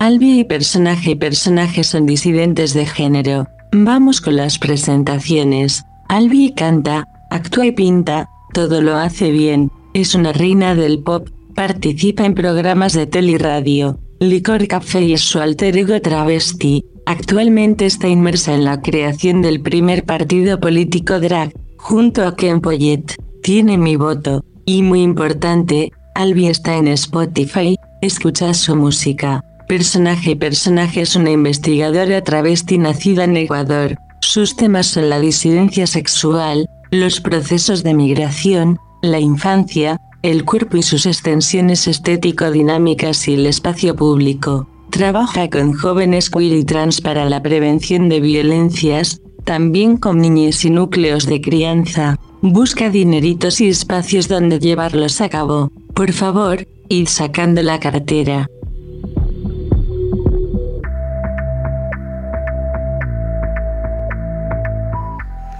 Bueno, tenemos una fan y es Mónica, una fan de Sí. vuestras personas. Eh, Mónica, por favor, quiero pagarle el sueldo que nadie le paga a Mónica. ¿Ya quieres hacerlo tú? Sí, Perfecto. Nadie me había presentado tan bien con, con algo que yo no me podía decir a mí misma, que era la... la- o Yo sea, creo que yo si te sé quieres, que si te quieres o cambiar quien- la bio, te la puedes Quien cambiar. escribiera la canción de La Reina del Pop la escribió Para ti. Pues Mónica ha cruzado los datos de internet, ha, ha ha descubierto la oreja de Van Gogh y ha dicho, y te ha detectado, te ha ubicado. ¿Cómo estamos? Muchas gracias por venir presencialmente. Gracias por invitarnos, es un lujo poder tener presencia en espacios y más aún ahora. Eso es verdad. Sí. Em, vamos a empezar abriendo Venga. este melonazo que es definir la desobediencia. es dif- Esta difícil, preguntita ¿eh? de trivia. La desobediencia... A ver, me gustaría pensar que desobedecer es distinto a, a delinquir, delinquir, delinquir. Sí. Porque no es como delinquir, es te estás saltando la ley igual tal, pero el desobedecer es como que buscas más un bien, no sé si común, pero, pero sí un bien ético, moral para contigo y igual con, pues con un grupo mayor de gente, ¿no? Yo, o sea, a mí me interesa mucho pensar también la desobediencia desde una primera forma de manifestación subjetiva, ¿no? Porque quien desobedece muchas veces, o al menos esas primeras veces en la infancia, no sabe que está desobedeciendo. Sí. Desobediencia también implica hablar sobre la mirada. Entonces me interesa desde qué mirada estamos pensando la desobediencia, ¿no? Antes de delinquir o transgredir es una forma de disentir y manifestar una posición de resistencia quizás, de opinión propia, de crítica, de cuestionamiento, de voluntad Claro. también. Ahora que has sacado la infancia, o- y lo hemos preguntado a algunas algunos personajes que han ido pasando, ¿cómo fue vuestra adolescencia? ¿no? Que muchas veces se asocia la adolescencia a una rebeldía, a una desobediencia. Ah, ¿Os acordáis de esos primeros momentos de disidencia vuestros? Sí, pero mm, creo que no tenían tanto que ver con el género como, pues como cualquier adolescente, el querer hacer unas cosas o tener ¿no? unos intereses que igual no eran compartidos en casa, etcétera. No eran ¿no? los de tus padres. Claro. Otra cosa es que naturalmente te sintieras mm, pues la- el, el bichito raro de tu clase mm, porque querías vestirte de una forma u otra, ¿no? Eso sí que estaba allí. Claro, yo muchas veces, o sea, yo pienso que incluso sin saberlo o antes de que me pudiese dar cuenta ya estaba como marcada de alguna forma como la rarita, ¿no? Ujú, sí, Y entonces para mí, claro, la adolescencia no fue un momento de oposición, sino yo había estado ya sosteniendo una defensa mucho antes, desde mi primera infancia incluso. Si soy personaje, personaje, no es porque yo me he puesto ese nombre, lo he dicho muchas veces, es porque ese es el nombre que me pusieron las personas del círculo de amigues de, de mi padre y de mi madre. Ya era un niño raro, ya hacía cosas extrañas, ya estaba saliéndome de unos ciertos órdenes. Ujú. Entonces, esa adolescencia para mí no fue como una primera manifestación, fue como, bueno, seguimos, ¿no? O sea, sigue siendo... Incluso igual hasta se amplió, ¿no? Al, al convivir con más gente que en teoría tendría que ser... Sí, sí, para mí, yo recuerdo, claro, mucho la adolescencia también como el momento en el que, o sea, como la primera vez que me sentí inteligente. Ah, y esto mira, es mira. como muy cierto Ah, wow. porque como encontré mi relación con la palabra. Fue allí, como tuve mi propia palabra. Hubo alguien que me dijo, estas cosas que piensas, pues están, son muy interesantes. Entonces, creo que más para mí es pensar en la palabra, ¿no? en manifestarse de la palabra. ¿no? Es, Mm. es curioso porque yo siento un poco al revés, que durante la infancia igual me habían hecho sentir más inteligente y luego du- durante la adolescencia era como no sirves porque por lo que es académicamente entendido como lo que tienes que hacer y seguir y hacia dónde tienes que ir no era de mi interés y entonces cuando empecé a pensar, ah, pues es- igual eres tonta Pues y quizá empiezas no tanto como, a- claro. Sí,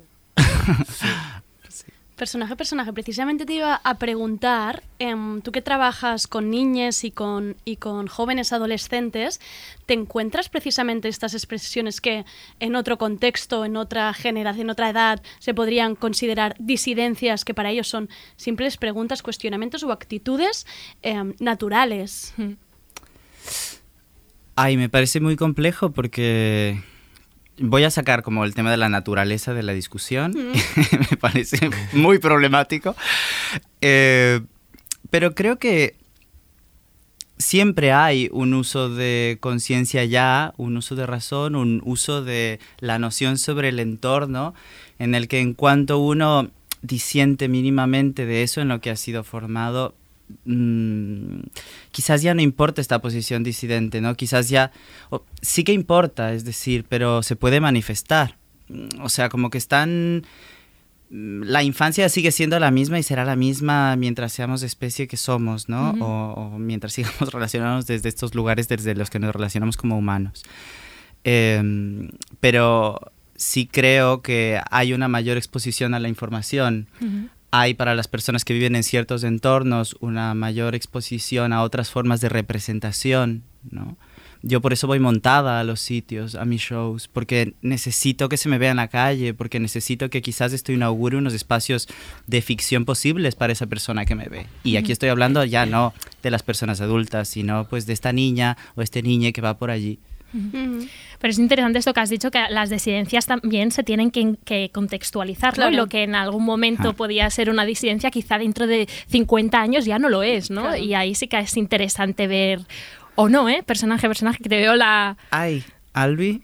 Bueno, porque es que es, es un debate que se está teniendo, ¿no? El, el hecho de si cuando lo queer deje de ser Sí. disidente, deje de ser em, como la antinorma y pase a ser norma, que es lo que está sucediendo Sí, igual sí, eso em- sucede, ¿eh? empuja- Mm. empujado por Sí. incluso... em, Capitalismo que Ca- Exacto, ahora, allí, allí, ahora allí. habla- sí, sí. Y claro, que entonces pierde la esencia, ¿no? Y, y claro. deja de ser disidencia. Quizá- Claro. Quizás es porque ahí podemos empezar a sospechar que eso que consumimos como queer, y he dicho consumimos muy intencionadamente, eh, no es lo queer. Es decir. Claro. lo queer yo creo que se extingue cuando hay una definición cerrada. Lo queer siempre tiene que estar no terminado, no concluido, Claro. para poder no convertirse en otro espacio de sobreclasificación. Claro. Es decir, siempre tiene que escapársenos un poco lo queer. Si Siempre no- salirte un poco, ¿no? De, la línea. Sí, siempre creo que tiene que generarnos esta sensación de "Mm, es que no lo he capturado, Claro. que no es una esencia que se quedará entre mis dedos. Mm, Estoy lanzándome a la metáfora, pero No, creo no, que es muy sí, necesario. sí, como- sí. Sí, Mm. y si sucede eso, será que algo está que algo estamos haciendo mal o que el capitalismo, que este es el- eh, la cosa, ¿no? Está absorbiendo, capitalizando am, identidades y esto ahora lo Expresiones, sí. Sí. Y, y, bueno, lo podemos ver pues eh, cuando veamos en el corte inglés, que igual no queda tanto, la sección queer de libros. ¿Esto ya existe? Seguramente. Eh, pero no sé, a pero ver, no- queda, no, sé porque queda- no, no, vamos no al voy al, no. al corte inglés porque Pero- precisamente son gente que, que todo lo que no sea blanco y heteronormativo parece que no lo quieren ni en sus anuncios, ¿no? Pero ¿Os da miedo este vaciado total de contenido por parte del capitalismo y, y cómo ponemos freno a esto? ¿Cómo, qué, qué- qué se puede hacer? Es, ¿qué se puede hacer? Es difícil cuando el- también tenemos que comer, ¿no? Cuando hay es- que sobrevivir y a veces te llaman y es como, claro, es que quiero, quiero utilizar esto para mm, mi bolsillo y además porque igual piensas que también es altavoz, pero claro, cuando de repente empiezan a ser marcas, claro que da miedo, porque se vacía, es que es... Sí, deja lo que decías, ¿no? Deja de ser una pregunta y es ya un titular, ya está, ya Mm. sabemos lo que es ser queer. Sí, lo que ocurre, más que, que lo que están haciendo los mercados o las tendencias o nuestras necesidades supuestamente de consumo, más que porque esto sea nuevo, porque es, ha sido siempre así, mm, vamos a revisar un poco nuestros recorridos también individuales, ¿eh? Eh, más que eso, a mí lo que me da miedo es como estos, estas narrativas en las que nos vemos sumergidas, ¿no? Yo no quiero competir con las personas de mi comunidad. Si lo estamos haciendo, no tenemos comunidades. Eh, si estamos compitiendo, ¿qué, pa- qué ha pasado con los cuidados? Si, si estamos creando una misma forma de producir porque esto es lo que consumen y así conseguimos dinero, entonces lo hemos definido todo, lo hemos cerrado ya y tenemos solamente que seguir una fórmula. Es, es- estamos repitiendo el circuito del círculo. Y aparte que del se, que- circo, se queda, se queda en la superficie, ¿no? Cuando hablamos de, de que se- igual el capitalismo, las marcas o incluso a veces las instituciones están aprovechándose de, de estos discursos y los quieren plasmar, se quedan un poco en es- exclusivamente lo que ves, ¿no? Y eh. entonces se entiende únicamente como la performance de fuera, como el, el maquillaje, ¿no? El ser Una su- cosa super cosmética para la femme foto. o ser super butch y eso es ser queer y no es en realidad el que tú te preguntes cosas o el que tú sientas em, pues pues ese- es- esa pregunta esa cuestión todo el rato en, en ti mismo Un poco para el oyente que no os conozca tanto o no conozca vuestro recorrido, que también es para meteros bronca el que no lo conozca, pero yo aquí- no igual tiene que ver con que eh, no se da suficientemente voz a mm, También puede ser, o se da solo en unos, en unos contextos que para nosotros en realidad son burbujas y, y- y Exacto. no, se da, y no, lo, oye- no lo oímos tanto. Pero un poco para ubicarnos, ¿qué entendemos por identidad disidente? ¿Se puede hacer disidencia desde las identidades? Wow. Ya ve- venimos, aquí- venimos un poco Venga. ¿a que Sí, sí. ciberlocutorio o no? Eh, fuera. personaje Me llama mucho la atención cómo lo has formulado, o sea, hacer disidencia. Eh, O ser, Porque- o ser disidente. Sí, claro. sí, no, no, no, no, sí, no, no lo corrijo para nada, ¿eh? No lo corrijo para nada. O, solo- o puedes, ¿eh? porque hoy, hoy es un día para corregirme. No, no, total. que va. Y yo, yo, no, yo estoy en un lugar súper horizontal. Realmente quiero que conversemos. No, yo, yo estoy en un proceso de aprendizaje constante y no creo que es desde la superioridad que podemos hablar, ¿no? Solo me ha llamado la atención porque es como, es como si estuviésemos hablando de una construcción realmente de materia, ¿no? Como Mm. si estuviésemos hablando de una reproducción y expansión de unos medios en otros, ¿no? De repente como una forma de hacer la disidencia como, fuese, como si fuese una línea de montaje. Y creo que quizás esto nos viene de lo marcadas que estamos de estos circuitos audiovisuales en los que, yo qué sé, pues creemos que porque hay una serie en la tele que por fin quizás habla a las personas trans dándoles lo que los maricones quieren ver. Ay, lo he dicho, sí, lo he dicho. Sí, lo, has dicho y queda clarísimo Eh, y yo lo subrayo y, y- le pongo No, no, unos o sea, cuantos exacto. Entonces, mm, a mí me llama mucho la atención porque quisiera, ojalá, poder hacer disidencia, quisiera, ojalá, poder tener los medios económicos para hacer mi trabajo, para hacer mi toma de espacios, para hacer mis actividades mm, sociales, socioculturales, mis actividades de prevención de la violencia. Ojalá. Pero incluso las instituciones muy grandes que están ahí para representarnos son de un montón de señores gays que ven a la travesti y no, no, no le hacen caso. Entonces, me encantaría hacer disidencia en este sentido.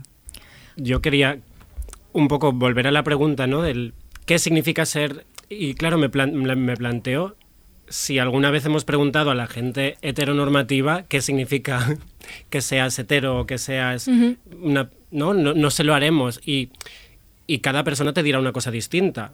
¿Por qué? Porque cada una tiene su realidad y creo que aquí sería lo mismo, ¿no? Al final, em, lo que pasa es que han estado más silenciadas, hemos estado pues igual más aparte, o por, a veces autosilenciándote, ¿no?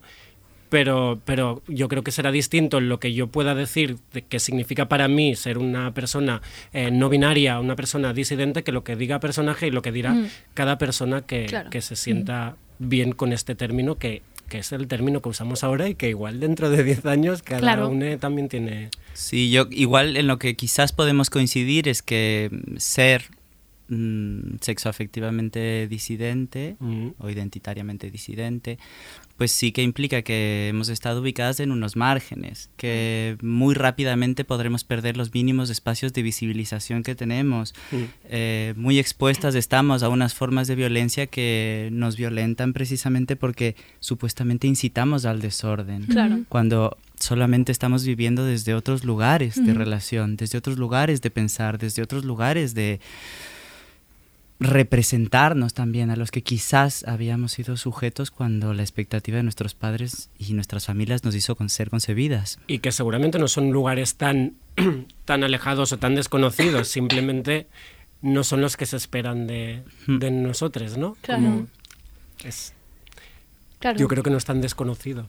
Em, a lo largo de este programa también hemos hablado de esas pequeñas transgresiones o desobedecer un poco en el día a día. Habéis hablado también de las condiciones materiales, ¿no? Que no es lo mismo desobedecer con muchísima pasta que Claro. con menos. Ah, pero contadnos, ¿no? Con qué pequeñas transgresiones eh, podéis hacer vosotras en el lugar en el que estáis ahora o en el lugar en el que ocupáis ahora. Lo que decía antes personaje, ¿no? Que, mm, que a veces siente que tiene que eh, lucir de una forma concreta porque con eso estás dando un mensaje. Eh, yo aquí también me sumo porque me ha pasado muchísimas veces que incluso he sentido una obligación de, de salir a la calle o de entrar a un club con un vestido y con un maquillaje que igual ese día no me apetecía porque sé que lo voy a sudar y pero lo haces porque eh, porque sabes el mensaje que estás dando a la gente que te está viendo que volvemos a que al final es un mensaje solamente superficial, ¿no? Pero es, es como la que yo he visto más, de una forma más concreta, Ujú. que, que incluso he podido forzar, Ujú. ¿no? Yo creo que algo también muy importante es, o sea, y también como muy pragmático, es la forma en la que Albi y yo, por ejemplo, nos relacionamos. Sin serlo, sin compartir ni, siqui- ni siquiera los pasaportes, ah, Albi y yo pues nos, nos hablamos como hermanas, nos hemos hermanado porque hemos trazado unas líneas de parentesco que no hablan de una genealogía, pero aún así nos sostenemos como hermanas. Qué bonito. El que yo pueda trabajar, yo, una travesti que trabaja con niñas, que lo pueda hacer, bueno, esto ya genera desorden. Claro. El que, el que yo esté viviendo fuera del país en el que supuestamente tendría que vivir ya genera desorden. Que yo viva con unas personas con las cuales no hemos decidido poner nuestros vientres para parir una criatura, pero que aún así pensemos en crear eh, núcleos de crianza, ya es desorden. O sea, yo hablo también mucho de, de los espacios de intimidad. Claro. Que ahí es donde ocurrimos en esas disidencias. Y estos son los lugares a los que quizás el mercado, espero, no llegue. Creo que es muy Sí. interesante porque a través de los perfiles que hemos ido conociendo hoy queda muy claro desde, desde dónde se puede protestar, qué contextos, qué trabajos, qué situaciones y qué recorrido, incluso personal y privilegios. Em, escuchándoos, em, la pregunta sería, ¿se puede protestar desde la vulnerabilidad, desde esta situación diferente de lo que hemos ido escuchando? Bueno, es que habría que ver qué vulnerabilidad, de qué vulnerabilidad hablamos, ¿no? Hay muchas variantes y, y, y claro, es- y, y de qué protesta hablamos? Porque si hablamos de lo que entendemos por salir a la calle y manifestarte, pues hay mucha gente que no, que no lo podrá hacer porque Mm. sus cuerpos no se lo permiten o porque su situación eh, en cuanto a papeles ¿no? Su- Claro. no está regulada y por lo tanto saben que si les detuvieran Sí, habría sí, un- se, se exponen a un riesgo que no... Claro. no- Luego, claro, hay muchos tipos de protesta, lo que estábamos diciendo ahora, pues el, ser, el andar por la calle a veces ya lo es, y luego están las redes, claro, que aquí también hay el peligro de hasta dónde es protesta, pero eh, tendríamos que ver hasta qué, eh, de qué vulnerabilidades hablamos y de qué protestas.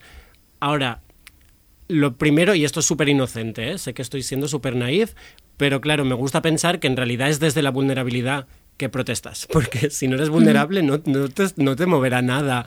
Quiero decir, si estás en tu palauet, eh, ¿no? viviendo con todo lo que podrías y, y quisieras tener, pues seguramente que no protestarás. Que a veces la desobediencia es vital. Exacto, Claro. es mm, sobrevivir. Sí, yo creo que, o sea, desordeno también un poco la pregunta, ¿no? Porque yo, yo protesto muchísimo, tengo la lengua súper larga. eh, Nos encanta. Pero hago, muchas gracias.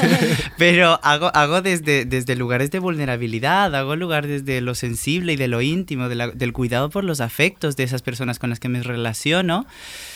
Y entonces creo que se puede protestar desde ahí. Creo que hay mucha fuerza allí. Fuerza no será tampoco la palabra, pero ya y creo que me puedo hacer entender. Desde donde creo que es muy complejo y muy doloroso y muy injusto incluso ser llamada a protestar es desde, desde la vulneración. ¿no? Mm. E- Y esta creo que abre matiz a una pregunta que cubriremos algún otro día en la Con, con mucho más tiempo. Muchísimo. Pues sí, porque nos tenemos que, que despedir Me, da un- ya. me Da- está provocando una pena terrible este Sí, programa estoy ciberlocutorio generando- porque estoy generando- cuando estamos Al arriba caramaleta a la boca y després Sí, adeu, Un no? poco de sufrimiento con cada despedida, pero muchísimas gracias por... me quedo con esta con este concepto desde la vulneración. Esto me ha gustado muchísimo personaje, la verdad. Y Albi, reina del pop, muchísimas gracias. Oye, quería agradecer a la gente de Carballo que os ha mandado un licor café. Nosotros somos el aprovechamiento. que yo como, como catadora oficial de mí misma del licor café em, el- se lo agradezco, me acaba de levantar la tarde. El ánimo.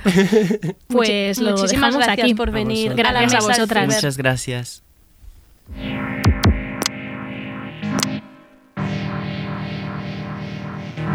Esto es una canción de amor. Una canción de amor. Esto es una canción de amor a la pereza. Es una canción corta por pereza. Rimamos pereza con pereza por pereza. Defendemos el derecho a la pereza. Todo lo demás nos da pereza. Baja tú a por cerveza, pavo y qué pereza. Galleta récord representa la pereza. Esto es una canción de amor a la pereza. Es una canción corta por pereza. Rimamos pereza con pereza por pereza. Defendemos el derecho a la pereza. Todo lo demás nos da pereza. Todo lo demás nos da pereza. Todo lo demás nos da pereza. RPS.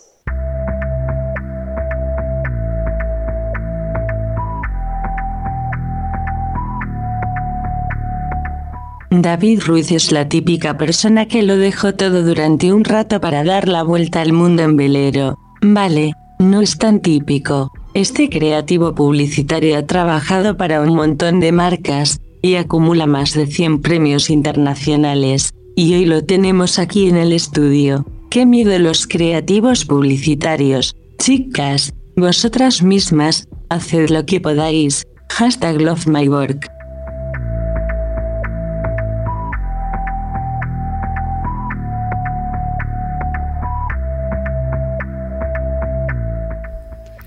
Bueno, David, eh, Primer bienvenido. creativo publicitario sentado en la mesa de Por ciberlocutorio. eso estamos así, Mónica tan nerviosa. Está nerviosa, Está Mónica. nerviosa. Mónica es esa voz que acabas de escuchar ah, y que ha hecho esta presentación ah, de David Ruiz para la gente que nos esté escuchando y que no sepa ah, aún quién es. Claro. David, bienvenido a Muchas este. gracias. Eres el último invitado de esta, de esta, de este programa especial de tres horas. En realidad es la semana del maratón, pero en realidad es un programa maratón lo, que acabamos de hacer. Tú no has ido ni al baño. Yo no he ido al baño. Así no. vas luego, Ana. Em, David, estamos em, abriendo todas las conversaciones igual. ¿Qué es desobediencia para ti? Difícil, ¿eh?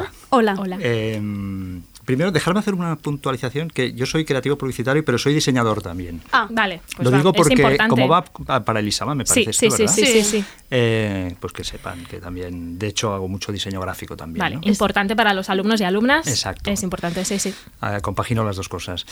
La desobediencia, mm, yo creo que es eh, salirse de la rueda, la rueda del hámster. Eh, es, es ser fiel a tus principios, a tus creencias, a tus ideales, incluso si eso conlleva romper una norma, eh, saltarse una regla eh, o no cumplir una ley creo que tiene mucho que ver también con la libertad. Es decir, eh, o yo creo que la desobediencia justificada sobre todo es esa que se justifica con la libertad, ya sea colectivamente por defender un derecho de algo que no consideras justo, o por tu propia libertad como individuo de no, de no ajustarte a una serie de reglas o normas preestablecidas o estándares que, que tiene la sociedad. ¿no? Esta imagen de salirse de la rueda del hámster es muy ilustrativa y aún no nos la habían dicho Sí, a lo esta- largo. esta Pues ha me sido buena. Se nota que es creativo Se publicitario. Aquí ya no está.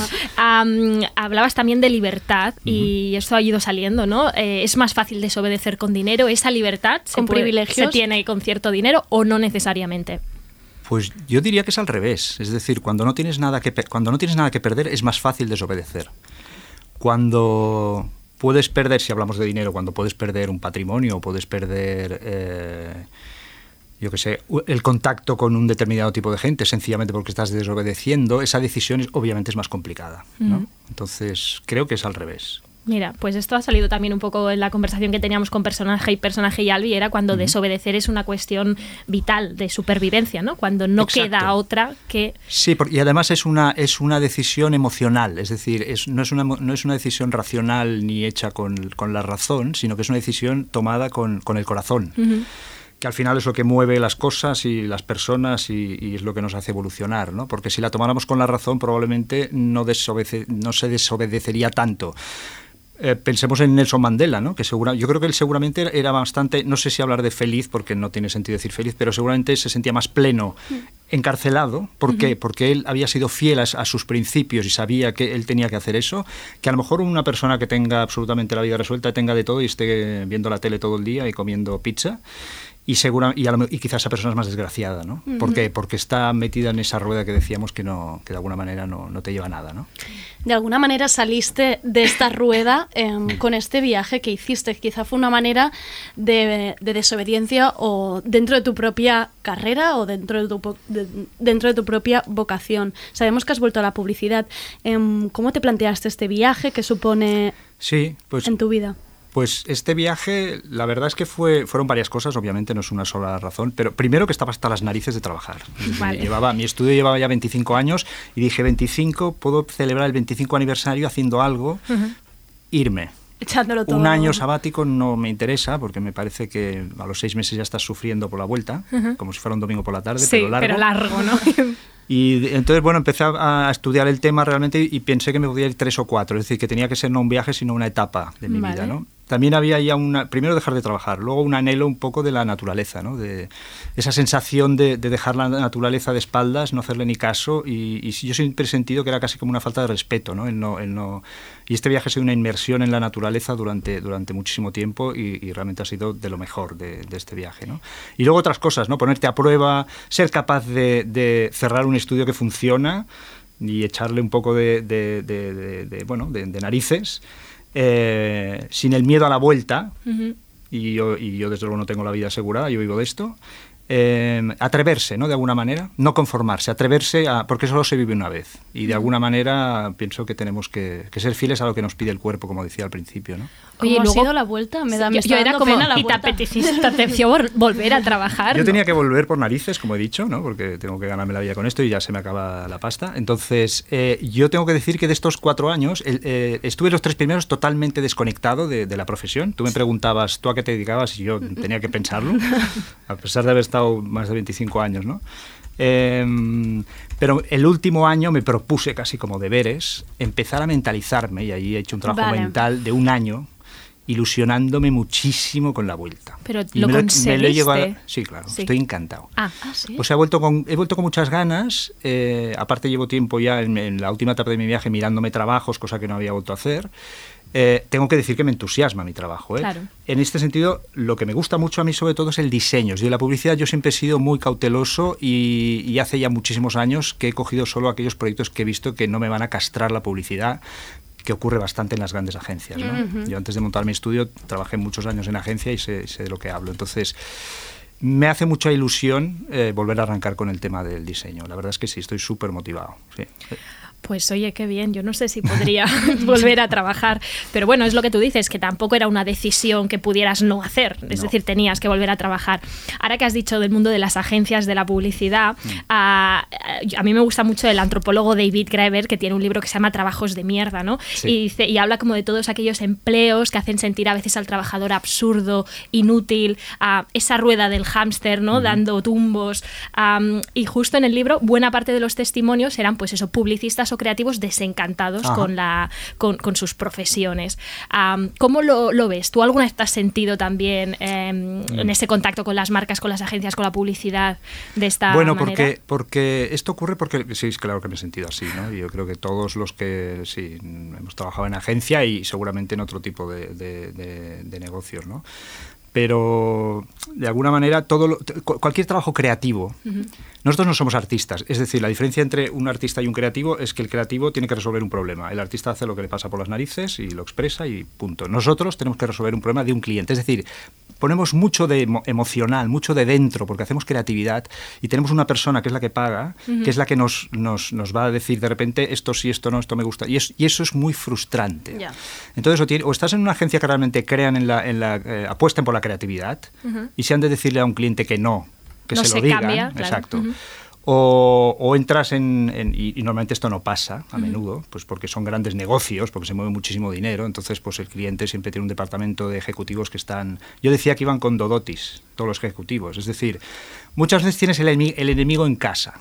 Es decir, la sensación era que tenías que pasar esa barrera porque a ti lo que te gustaría es explicarle a- al cliente, y si puede ser al dueño de la marca o del Ujú. servicio o de la institución, directamente explicarle tu idea, porque hay tantos filtros Claro. de mediocridad. Estoy hablando en general, obviamente hay agencias maravillosas que esto no ocurre, ¿eh?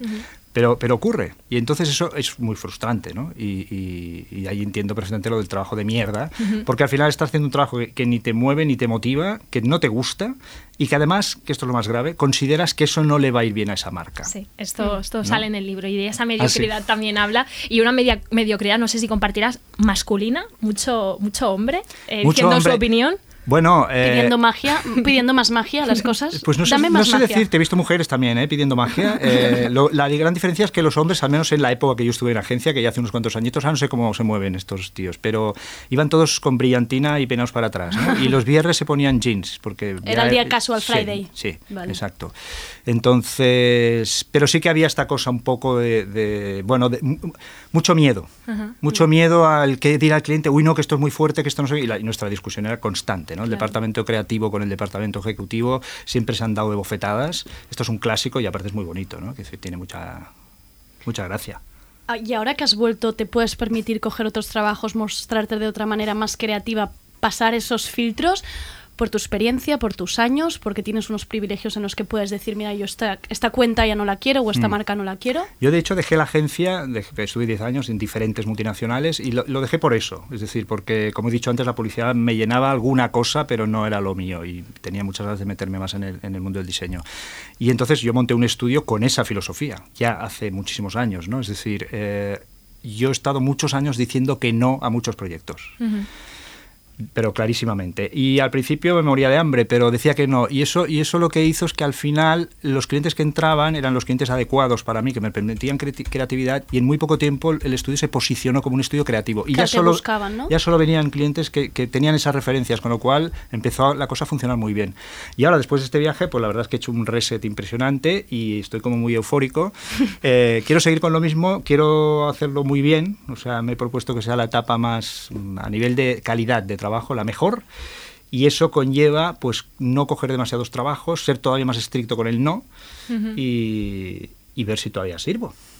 La, Bueno. persona más contenta, la, la persona más contenta por trabajar que ha pasado por Sí, ciberlocutorio, ¿eh? Oye, y para los alumna, las alumnas y alumnos de Lisa que nos estén contando, y claro que ellos son Mm. mucho más jóvenes, ¿no?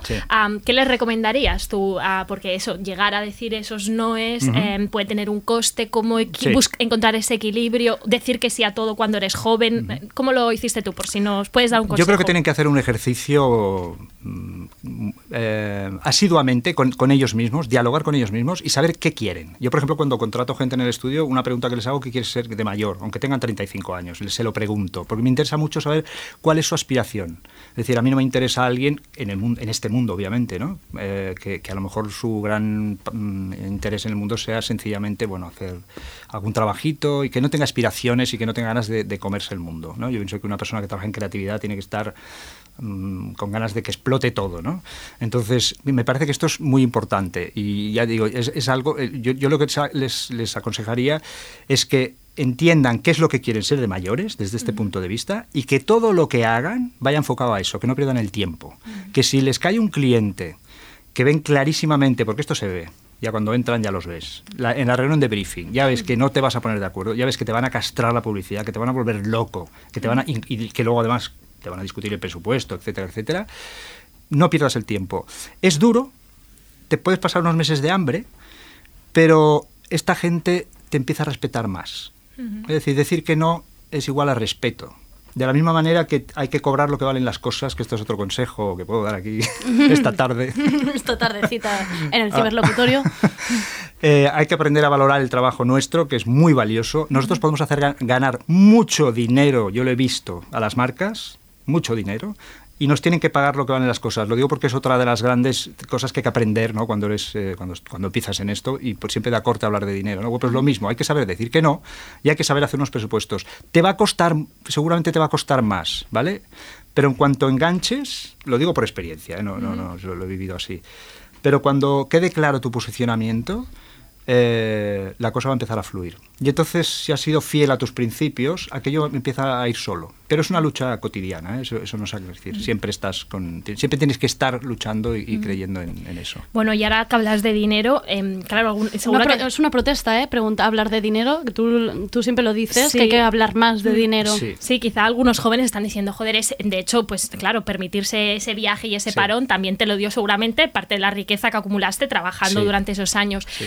¿Ahora es posible ganar tanta pasta con eh, la publicidad como se ganaba antes, por No, en ejemplo? absoluto. Se ha precarizado mucho. Sí, yo, yo cuando dejé la agencia, eh, año 91, em, tenía un sueldazo que ni me lo creía yo, se pagaba muy bien la dirección creativa, yo era director creativo, y se pagaba, pues, yo tenía un gran sueldo. Pero yo allí ya iba en contra de, es decir, era fiel a esto que os decía antes, yo dejé la agencia, es decir, me fui con una mano delante y otra detrás. Había gente que la- había una crisis justo de la- después de la Olimpiada. Estaban despidiendo a gente que la indemnizaban y yo fui a dirección y dije que me iba, porque sentía que ya estaba mi etapa había acabado y no estaba conforme, eh, no estaba satisfecho con mi trabajo y decía emprender sin un duro. Hombre, Y- ahí te sí que tendrías, ¿no? Para poder hacerlo sin despido, ¿o no? No, no. No, no. No, no, no, no. Ah, Lo que te- pasa que, pero entonces la agencia, eh, con mi actitud, y supongo que porque valoraban mi trabajo, me ofrecieron asociarse conmigo. Y eso no era la agencia, sino que era una multinacional. Era Ogilvy, concretamente. Es decir, una cosa Ah, muy sí. grande. A mí me solucionaban la vida en cinco años. Ellos, ellos me ofrecieron comprar una parte al principio. Mi obligación era estar diez años, mm, al- al- obviamente, manejando el timón del negocio. Y, pero a mí a los cinco años me compraban el 60% y me solucionaban la vida. Al principio me, me deslumbraron porque yo me quedé, pues obviamente muy sorprendido y dije que sí, pero a, la semana llamé y dije que no. Estaban haciendo números y dije que no, que yo es que eso lo hacía para ser libre. Y así lo hice. Y me salí. Yo al cabo de unos meses ya estaba trabajando. Eh, sí que es verdad que eran otros tiempos, que había más trabajo y que era más fácil. Yo no lo puedo comparar en absoluto con ahora. No, claro.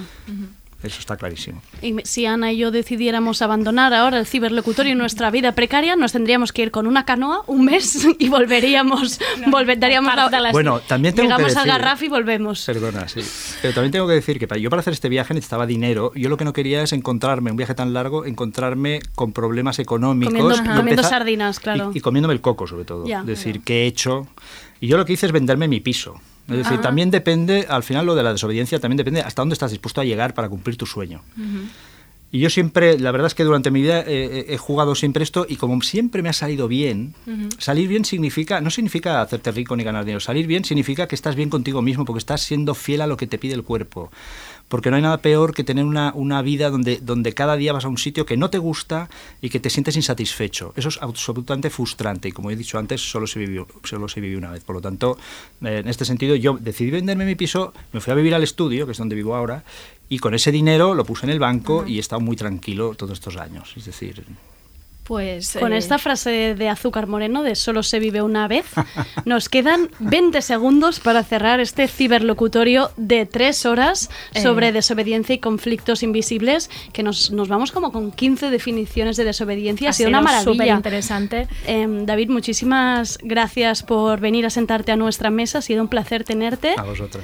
Y espero que a los alumnos y a las alumnas de Elisaba que nos están escuchando y a los que no son de Elisaba, eh, esto les haya, les haya, hayan aprendido tanto como nosotras, sin duda. Queremos ver las frases en el, el Public Protest Billboard del viernes. Este viernes. Y, Y- em, muchísimas gracias a Andrei y a David. No sabemos cómo, pero ha sido un santo milagro que esto haya salido así de bien. Muchísimas gracias. Adiós. Adiós.